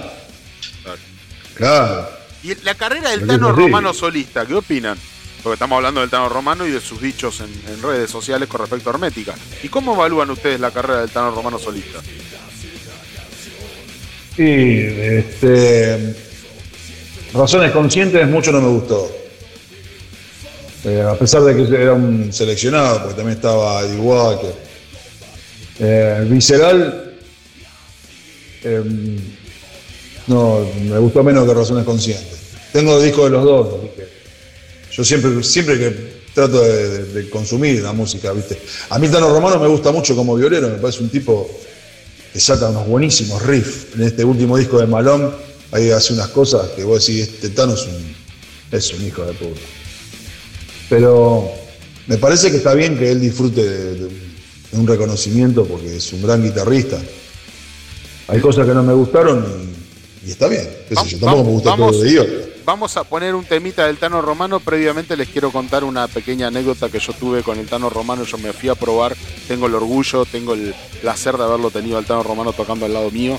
Porque me fui a probar como cantante para razones conscientes. Obviamente que no quedé. Pero bueno, tuve la oportunidad de irme a probar. Así que vamos a poner un temita del Tano Romano. Eh, el Tano ¿Vas a Romano- poner una, una- el temita con el que probaste que sos vos cantando? No. No, no, no sé, ni me acuerdo. Ah, no, yo estaba re loco, yo estaba re loco, ansioso y mirando para todos lados. Estaba Eddie Walker y estaba el Tano Romano y lo tenía del otro lado un batero que no me acuerdo quién, ahora en este momento quién era. Y, y- y lo tenía Eddie Walker que me decía, "Eh, loco, necesitamos un cantante que cante como en la cancha. Ah". Y a mí me dejó desconcertado. Bueno, ese, también estaba re loco. Me dejó, ahí me dejó desconcertado porque yo intentaba mostrar todo mi virtuosismo y qué sé yo. Estudiaba, te- hacía clase de canto y estudiaba y todo. Y yo trataba de ir arriba, abajo, al medio y trataba de mostrar, mostrar y mostrar y mostrar. Y terminaba de, de cantar algo y el chabón me decía, pero necesitamos un tipo que cante como en la cancha, loco. Y ya no le entendí. Y como no le entendí... ¿Querés poner algo del Tano solamente? Un tema que me gusta mucho. Sí, Poné 3772. tres, así se llama, 3772. 3772. Ok, Habla lo- de las víctimas de Sarmiento. Genial. Bueno, ponemos ese tema y después de haber contado mi pequeña anécdota, muy orgulloso yo de haber podido participar en ese tema. Sí, perfecto. Sí, no, es uno de los recuerdos que tengo de mi, de mi adolescencia más allá arriba y el orgullo que tenía de estar con el Tano Romano, con Eddie Walker y, y estar ahí, estar en la sala en Villa del Parque. Ensayaban en Villa del Parque en ese momento junto al... Tenían el equipo, el Tano Romano tenía el equipo mesa que era más alto que él. él es un tipo peticito y vos lo tenés que ver, el equipo era más alto que él, ese mesa. Y el tipo me ponía los sonidos de viento de poder y me ponía es- esos sonidos y yo ¡Ah! ¡Hijo de puta! Quedaba un nubilado. Bueno, después de esta pequeña anécdota y a pedido de, de acá del amigo Manuel, 3772 del Tano Romano y nos pasamos. ¿Qué le parece? ¿Nos pasamos? Ahí dejé el link. Correcto.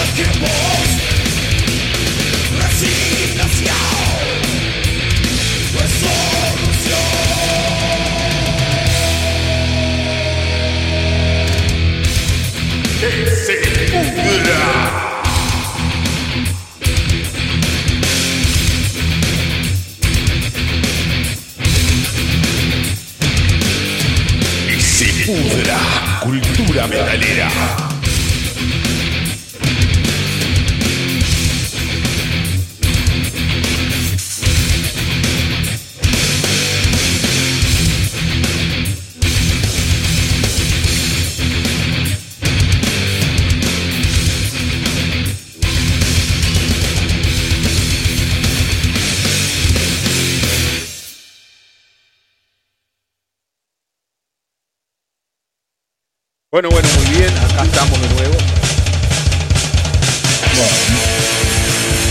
Aérea, velocidad 22, días buenos, días malos. ¿Habían escuchado este tema? Está bueno, ¿eh? Velocidad 22, ¿qué opinan de velocidad 22? Está bueno. Bueno, me fui carajo. Ayer fui a ver velocidad 22. Ah, ¿y qué onda?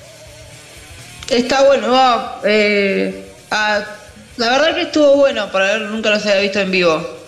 Eh, mucha gente que no me dejaron pasar, no, no pude ver las otras bandas, medio un bardo para poder entrar, pero pude ver por lo menos dos tres temas de velocidad 22 sobre el final. ¿Estaba con anteojo puesto de sol el cantante? Siempre, el gordito. Un personaje hermoso ese. ¿eh? Anda con unos Tenía que pantalones. haber- llego temprano, tendría que haber hecho un par de cosas para mi querido amigo Yunque que me pidió. No, yo había tocado la banda Calavera. Había gente por todos lados, intento pasar, no me dejaron pasar, me dijeron no, no hay más entradas, qué sé yo. Y en los últimos tres temas vi que no había nadie en puerta, agarré y me metí así tipo a la vieja usanza que te colás por una puerta. me metí a velocidad 22 y los últimos tres, cuatro temas. El, el cantante de Velocidad 22 tiene unos pantalones que dicen, ¿cómo dicen en la- en lo- arriba del pantalón? Dice eh, de uno de los cantantes de, de Iron Maiden. ¿no? No, me mataste. Yo los, es más, para que te des una idea del quilombo de gente, entré y estaba cerca, no sé si conocen Club B, que no. Sí, sí. está casi al fondo de la barra. Bueno, yo estaba por ahí, tipo, y, y había poco hasta no, no sé lo que fue ese quilombo de gente. Así que no, hasta adelante no, no, no pude llegar. Igual bien que, que, que estaba rebalsado, vamos a decir. Sí, la verdad que sí, para lo que era la fecha sí. ¿Cuándo estaba la entrada? No, ni idea. Mil y pico me dijeron en la puerta, pero cuando quise entrar me dijeron, no, no hay más lugar, no- no vendían directamente. Muy bien. Tuve muy que bien. colarme. la vieja usanza. La vieja usanza. Era una linda fecha, buenas bandas, sí, velocidad, ca- calavera. Velocidad, calavera. Calavera, viste que te puse que tenía un demo.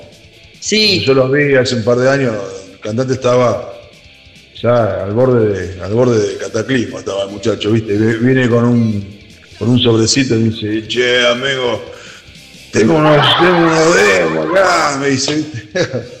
Digo, bueno, ¿cuánto está? No me acuerdo, cuando digo, bueno, dame. Digo, me gustó mucho, ah, nosotros veníamos del culo del mundo, gracias a ustedes. Bueno, viste, le compro. Me quedé dando vueltas. Cinco minutos después, cinco minutos después me dice, che, loco, yo soy Calavera, estoy vendiendo unos demos. Digo, yo te compré recién. Nos vimos recién acá. ¿En serio? Te digo, sí. Estaba bien, ¿eh? Acá tres metros atrás me lo vendiste. Bueno, al rato, viste, está tirado el chabón ya ahí, viste, arruinado. Me estoy por ir y voy y lo saludo, viste. Cuando me le digo, che, bueno, te felicito, me gustó, la verdad me gustó la banda. Gracias, loco, tengo uno de le digo, ah, concha tu hermano. ¿Cuántas veces- ¿Cuántas veces me lo querés vender? Después le escribí y se cagaba de risa, dijo. bueno, cuando yo llegué ya habían tocado ellos y estuve ahí preguntando si alguno lo conocía o algo, por encima por acá me, me crucé con unos amigos y era como que no, no sé dónde carajo se habían metido, sé que tocaron y se fueron a la mierda, así que no le pude hacer su diligencia, señor. No, también no hay problema. Ya le vamos a conseguir, ya, ya le vamos a conseguir. En alguna entrevista, seguramente le vamos a hacer, en algún momento le vamos a hacer alguna entrevista, porque seguramente que le vamos a hacer. Porque que se pudra Bueno, llega todo el mundo tocaba, Calavera, que fue la primera banda, tocó Malaria, Filosa, y cuando yo quise pasar estaba tocando Filosa, que es una banda de pibas, y parece que estuvo bueno por lo que me dijeron. Y Sí. Sí, Filosa está bueno, ¿eh? Filosa. Yo escuché un poquito. Ah, después ustedes andan diciendo en el otro programa que soy el pie de partucero, no me olvidé de esa, eh. Ah, pero es ¿Qué verdad, sos el eso? pibe partucero, papá. Y me metí en organización nunca más el homenaje al colo, de ahí me fui y llegué a mi casa como a las 8 de la mañana. Sí. Acá tienen algo de Filosa, mira.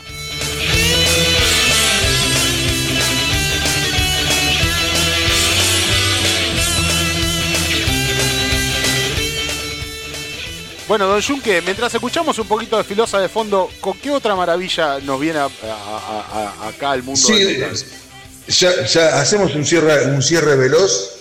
Malón, ¿es la banda más importante de Mm, no, hoy por hoy? no, no, no, No, no, no. No. Hacemos cierre rápido, así No, tenemos no, el, no. el cover para el final. No, no, no, no, no, pienso que no. muchas veces, ¿no? No, no, no. No, que Para mí ya cambiaron los tiempos. Para mí no. Claro, ¿sabes lo que pasa? Que vengo diciendo no porque me contesto a mí mismo. Eh, me contesto, eh, ¿en qué niveles no? Y en este nivel no, en el nivel discográfico no, No, en el nivel industria, industria musical no. Eh. Entonces me- yo me pregunto a mí mismo mentalmente y me voy contestando y digo no, no, no, no. Bueno, para vos tampoco, Manuel. No, ni a palo. ¿Cuál vendría a ser la banda más importante? Serpentor, Serpentor. de repente. Sí, Serpentor creo que sí. En el género del trash, sí. ¿Lleva más gente que Malón? No creo. No sé si, lle- no, no sé si lleva más gente que Malón porque por la historia que tiene. Ten en cuenta que Serpentor hace poco los vi en un lugar re chico. Después, este. Pero- acá me va a salir acá sacar la ficha. En lugar en Morón hay un lugar re turbio, re clandestino que se llamaba Factory. También los vi en Factory. Clandestino posta, ¿eh? Eh, o sea, quizás no tienen tanta difusión Serpentor. Pero lo- Eh, contestando, contestando, No, contestando a mí propiamente, tiene, son los que mejor proyección tienen. Proyección a futuro. Proyección. Sí, eh, no sé si Proyección porque es una banda tiene muchos años ya. Serpentor sí, pero tienen gente de calidad y no, o sea, y calidad es distinta a cantidad. O sea, Malón Sí. llega gente de cantidad por una cuestión de lo que es la historia y bla bla bla, y la difusión, la nostalgia, un montón de cosas. Pero a nivel musical y a nivel en cuanto a la calidad de gente y demás que mueve Serpentor. Yo pregun- me, pregunto, para mí tampoco Malón es la más importante. Si podría, si, si en una actividad que, que a veces tocan y a veces no, sería Rota Blanca, aunque eso no me gusta mucho, pero bueno. No. Yo me, pre- me pregunto yo, a Gaines que hizo dos teatros flores, o Vida que ahora va a tocar en Vorterix, ¿me pelean? Sí, Against también. No, no, yo pe- a Gaines, Serpentor para- también, ¿eh? O, o Ser- o Serpentor, como quieran. Sí, no, no, punto y aparte yo no lo metí a Gaines, pues por eso dije del género. Para mí lo que vienen haciendo los chicos de Gaines es terrible, lo vimos en el Teatro de Flores y lo vimos, qué sé yo, en cuanto a lo que es personalidad, yo tocaron en el Teatro de Flores, después fui, me los crucé en Bula y estaban ahí como si nada, re tranquilos, ¿entendés? Y- No, y no son gente que se la creen, son pibes. Siguiendo contestando. Este, Vida llegó en el Woken, Sí. ¿entendés? Perdón. Sigo, sigo contestando a mi cerebro alocado los Meyers, también con la mayor proyección y, y patada en la piña, dentro de otro género, ¿no? Obviamente. Sí, por ahí ya estamos hablando de proyección y bueno, no, no llevan, obviamente no llevan ni cerca la cantidad de gente que lleva Malón, que por ahí Malón la lleva más que nada para la gente que quiere ver los temas de Hermética. No sé si Malón mismo lleva, si Malón no tocaría más los temas de Hermética, si llevaría a la gente que lo lleva. No, Ahí yo creo que no. Yo creo que no.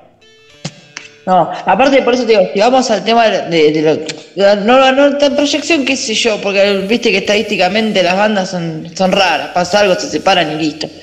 Pero yo creo que al nivel de, de hoy, con la gente, con el convocante, con, con lo que están las fechas, con lo que están haciendo, sí, son, son Tampoco me sale decirles bandas emergentes porque son casi consagradas, ¿no? Lo que hizo Gaines en teatro fue terrible. Vida en el Walken. Tener a los chicos de descarnado en el género que las vienen rompiendo. Este. Vida. eh, Vida. yo, ya hay varias banda bandas. que tiene unos años ya está más. Bueno, con eso concluí- concluimos en que Tano Romano se había clavado un tinto de más. No, quedó trabado, quedó trabado en el tiempo, quedó trabado, quedó trabado en el tiempo de la historia, me parece.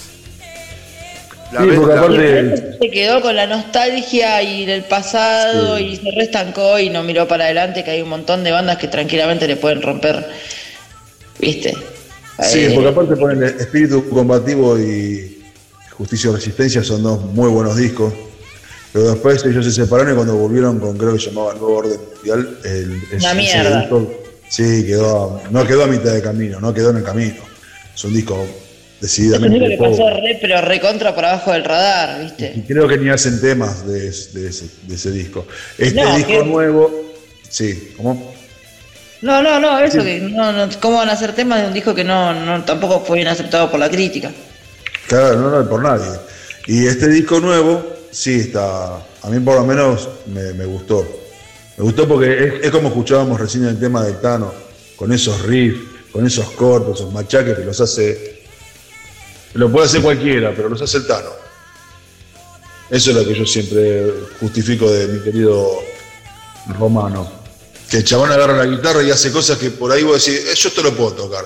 No sé si lo podés tocar, pero yo lo puedo tocar, pero es, es, es hermoso lo que hace. Sí, le mete el toque Estás escuchando personalizado. el tema acá digo, y estás cabeceando, viste, como diciendo, las conchas de tu madre. Qué bueno que está esto. Y bueno, eso lo hace el Tano, y eso es lo que hace bueno. Pero sí, Malón Para no es. mí, si querés armarlo, a ver como. En la época de, de Malón, lo que mejor envejeció, por así decirlo, es O'Connor. La carrera solista de O'Connor me gusta. Ojo, no todo, ¿no? Porque tampoco voy a meter que, que es un chabón musicalmente muy bueno. Este, y acá se viene el bardo. Pero para mí lo que hizo O'Connor con, con la carrera solista, sacando, no sé, el último disco, La Grieta, que no me gustó, me parece que tiene un balance más positivo que, que Malón. Sí, pero ahí, ahí, ahí dejamos, ahí entramos en otro. En, otro, Ah, bueno, sí, qué sé yo, pero en, otro- en otras aguas, porque O'Connor, si no estaba con, con Naidon, viste, él, él, él no compone nada. No, no, no, no, obvio, obvio. Pero O'Connor bueno, no compone ni siquiera sus propias melodías. ya no lo sé, pero te digo, pero que si tengo ganas de, o sea, de armar un poco más Sí, de no, no, este- que está bueno la banda, sí, sí, te lo acepto. Yo, particularmente, a mí me, me, co- me costó escuchar eh, O'Connor porque eh, yo no quería que Malón se separe en su época. Y, y me dio bronca. Cada cual es dueño de hacer desde su vida, no obvio. No lo, no ni nada, pero a, mí me, me do- a mí me dolió, me dolió cuando se separó. y por más que me gustaba el más fuerte y pues, siempre yo consumí los dos, ¿viste? Pero no quería. se- Sentí que la frase de, de Iorio era cierta, ¿viste? Duró su guerra la con un pedo en el aire. No duró nada. Y como que arrugaste, qué sé yo. Yo sentí eso. Sentí que los colgó a los compañeros, los dejó de garca. En su momento me pasó eso, ¿viste?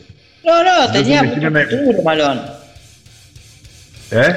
Tenía, sí, sí. Y tenía para ganarla, ¿eh? Sí, porque vos tenés que tener en cuenta que Malón venía manteniendo la línea del heavy trash de Hermética. Sí, y sea, tenían- habían sacado dos buenos discos. Y sacan el disco en vivo, que lo daban en un. en- vos, yo, yo lo tengo de, de haber ido a verlo y te lo daban en la- con la entrada. Ah, No me Resistencia acuerdo. Viva. Eso, Resistencia. Viva. Y, y el show ese era, era un montón de gente. Estaba creciendo a nivel eh, convocatoria mucho más que el más fuerte. Estaba para ganar. Pero bueno, estaba para ganar lo que, entre ellos, ¿no? Para mí no, no era una competencia. A mí me resultó No, siempre no, no, pelotudez no, que no podías ir a no, ver al más fuerte con una remera de malón o viceversa, porque se armaba quilombo. Me pareció una pelotudez. ¿Viste? A mí me gustaba malón y me gustaba al más fuerte. Listo. Me gustaba Hermética y E8. ¿Qué ves? Una boludez, ¿viste? La grita esa que se armó. Pero bueno. Bueno, pero es como el otro día que, que se armó Bardo en el grupo, y esto lo puedo, lo puedo decir, me van a barder, pero cuando comentábamos lo del tema de una banda que tenía una, una remera de X banda y como que, che, es raro que esté con este género, con esa banda, ¿no? ¿Te acordás? Que terminaste poniéndole Sí. un punto final con el tema del Emi. Para mí, sí, para mí, punto final. Por lo demás que sigan hablando. Muy bien. No, no, ya Sí, sé, pero bueno, vos decís fue un que una banda, una banda heavy no puede tocar con la remera de los Ramones, está morir. Bueno, pero fue lo que se armó en el grupo, ¿te acordás? Sí, sí, sí. Aparte, sí, Lemmy, Lemmy defiende a los Ramones y le hizo un tema. Para mí. Bueno, pero eh, por eso ellos, es- es- perdón, ellos hacen una gira juntos, tengo entendido, en el 90 y pico, si no me equivoco. Sí, claro, y tocan acá también. Ah, bueno, ya tanto no sabía, ¿ves? Motorhead, Ramones y Ataque 77. Aguanta ataque. Bardo. Ay, el conductor se puso. Ay, no. Uh, uh, puto. Viste, Capuzotto, ¿viste? Puto. Muy bien, chicas. eh, ¿Con qué se- seguimos con el programa y seguimos con. Digamos que son más de las 12 y Sí, yo sí. que se. Sí, sí, por favorcito. ¿Con qué se seguimos? tú. ¿Con qué seguimos, muchachos? Yo, no. Tenemos un cover hermoso para. Genial, un cover hermoso de Sí, Cuesto, de estas cosas que te da el- la hermandad de la música, ¿no?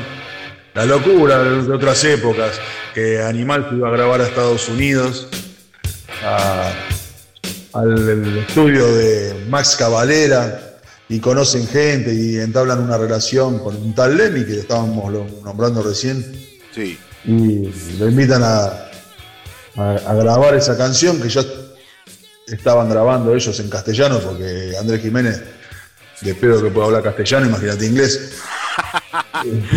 Ok. No, eh, siempre todos, todos los covers los hicieron en castellano, de todas las bandas que hicieron, lo hicieron en castellano. No sé si es por un tema de- de Si se lo iba a cantar como lo cantaba O'Connor, mejor que lo canten en castellano. Y, y grabaron Highway to Hell de ACDC con Lenny. Salió en el disco Usa toda tu fuerza. Grandísimo disco de Animal. Gran banda.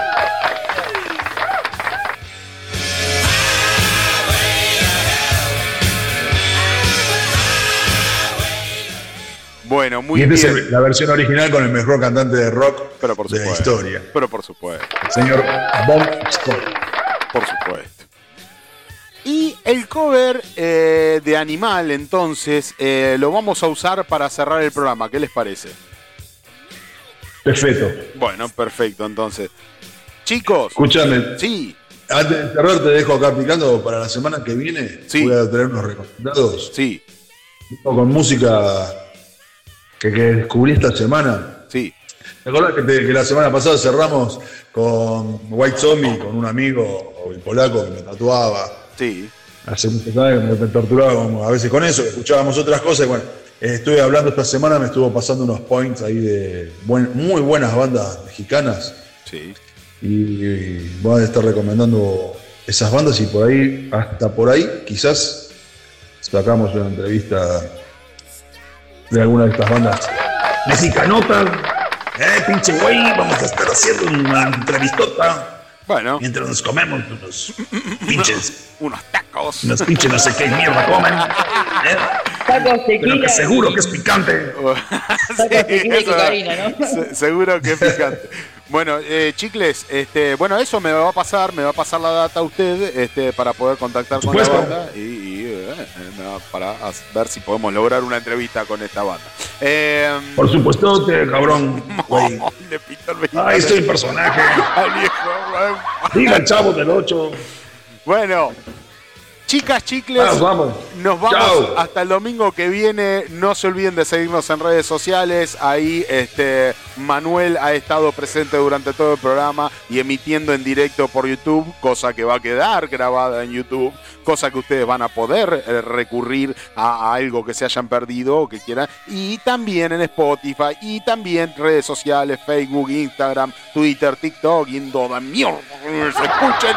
Eh, Claro, y, y si tienen alguna consulta, alguna sugerencia, arroba QSP, que se pudra, arroba Manuel Raviglione con B corta, arroba Yunque-666. Sí, sí. Nos pueden mandar ahí, seguir de paso y mandarnos sugerencias y mandarnos a la mierda si tienen ganas. Sí, sí. Por lo que, por lo que sea que tengan ganas. Y que si están atentos a una remera que dice prensa de QSP Radio, es alguno de nosotros que estamos cubriendo el show. También nos pueden acercarse, preguntarnos, pedirnos fotos y demás. sí, Pedirnos fotos, ofrecernos comida. Por- Mi cerveza. acercarnos cerveza. No, ya no, comida. no tomo, pero si fueran comida seguro. Eh, y también, obviamente, los invito a que escuchen el programa eh, y que lo escuchen a través de YouTube. Y en la cajita de comentarios ahí pongan toda una cantidad. Si, son como Junke, pongan ahí todo su, eh, su odio en las cajas de comentarios. Y o si quieren poner su amor, lo vamos a recibir mucho más este, de brazos abiertos. Así que los invito a eh, eh, opinar en la caja de comentarios de YouTube, este, que va a estar abierta obviamente a todo tipo de opinión del programa de hoy y de los programas anteriores que hemos estado subiendo. Va a haber más historia de cementerio en el canal de YouTube. Hay contenido, hay mucho contenido. Hay, estamos, están los programas en vivo y vamos a ir subiendo contenido. Y suscríbanse a la página, a YouTube, para seguirnos y, y no perderse ninguna novedad de las que estamos subiendo constantemente. Así que. eh, Pregunta, ¿los programas en vivo quedan grabados, quedan ahí colgados o no quedan? Sí, por supuesto, lo estoy diciendo. quedan todos quedan colgados colgados. ahí. Sí, sí, sí, sí. sí, Qué sí. hermoso. Ahí Manuel Ravigliones Qué se, va- hermoso. se- se encarga de, de colgar. Y obviamente este programa también va subido a Spotify, como siempre. Este Y, y bueno, en vivo nos pueden escuchar por la 103.3 FM, comunidadvirreydelpino.com en su página en stream. Este, así que bueno, les invito a que nos sigan en, toda- en todos estos canales y todas estas cuestiones de internet que lo pueden encontrar. Señoras y señores, vamos a poner How to Hell de Animal. How to Hell, How I to Hell Animal. Este cover maravilloso que nos trajo Junque para hoy y para cerrar el programa. Que tengan muy buenas gente. noches. Despido, buenas noches. Qué Excelente Buenas semana. noches, viva México, cabrón. Hasta el domingo que viene, 21 horas en vivo por la FM 103.3 Comunidad Virrey del Pino y plataformas. No se olviden de escuchar mucho metal. Mucha música también. Manuel, Manuel. ¿Qué pasó? ¿De qué me perdí? ya estoy saliendo para Pontevedra. Ya estoy saliendo para Te vamos a cagar a trompada. Ya no vamos a cruzar algún show, dijo.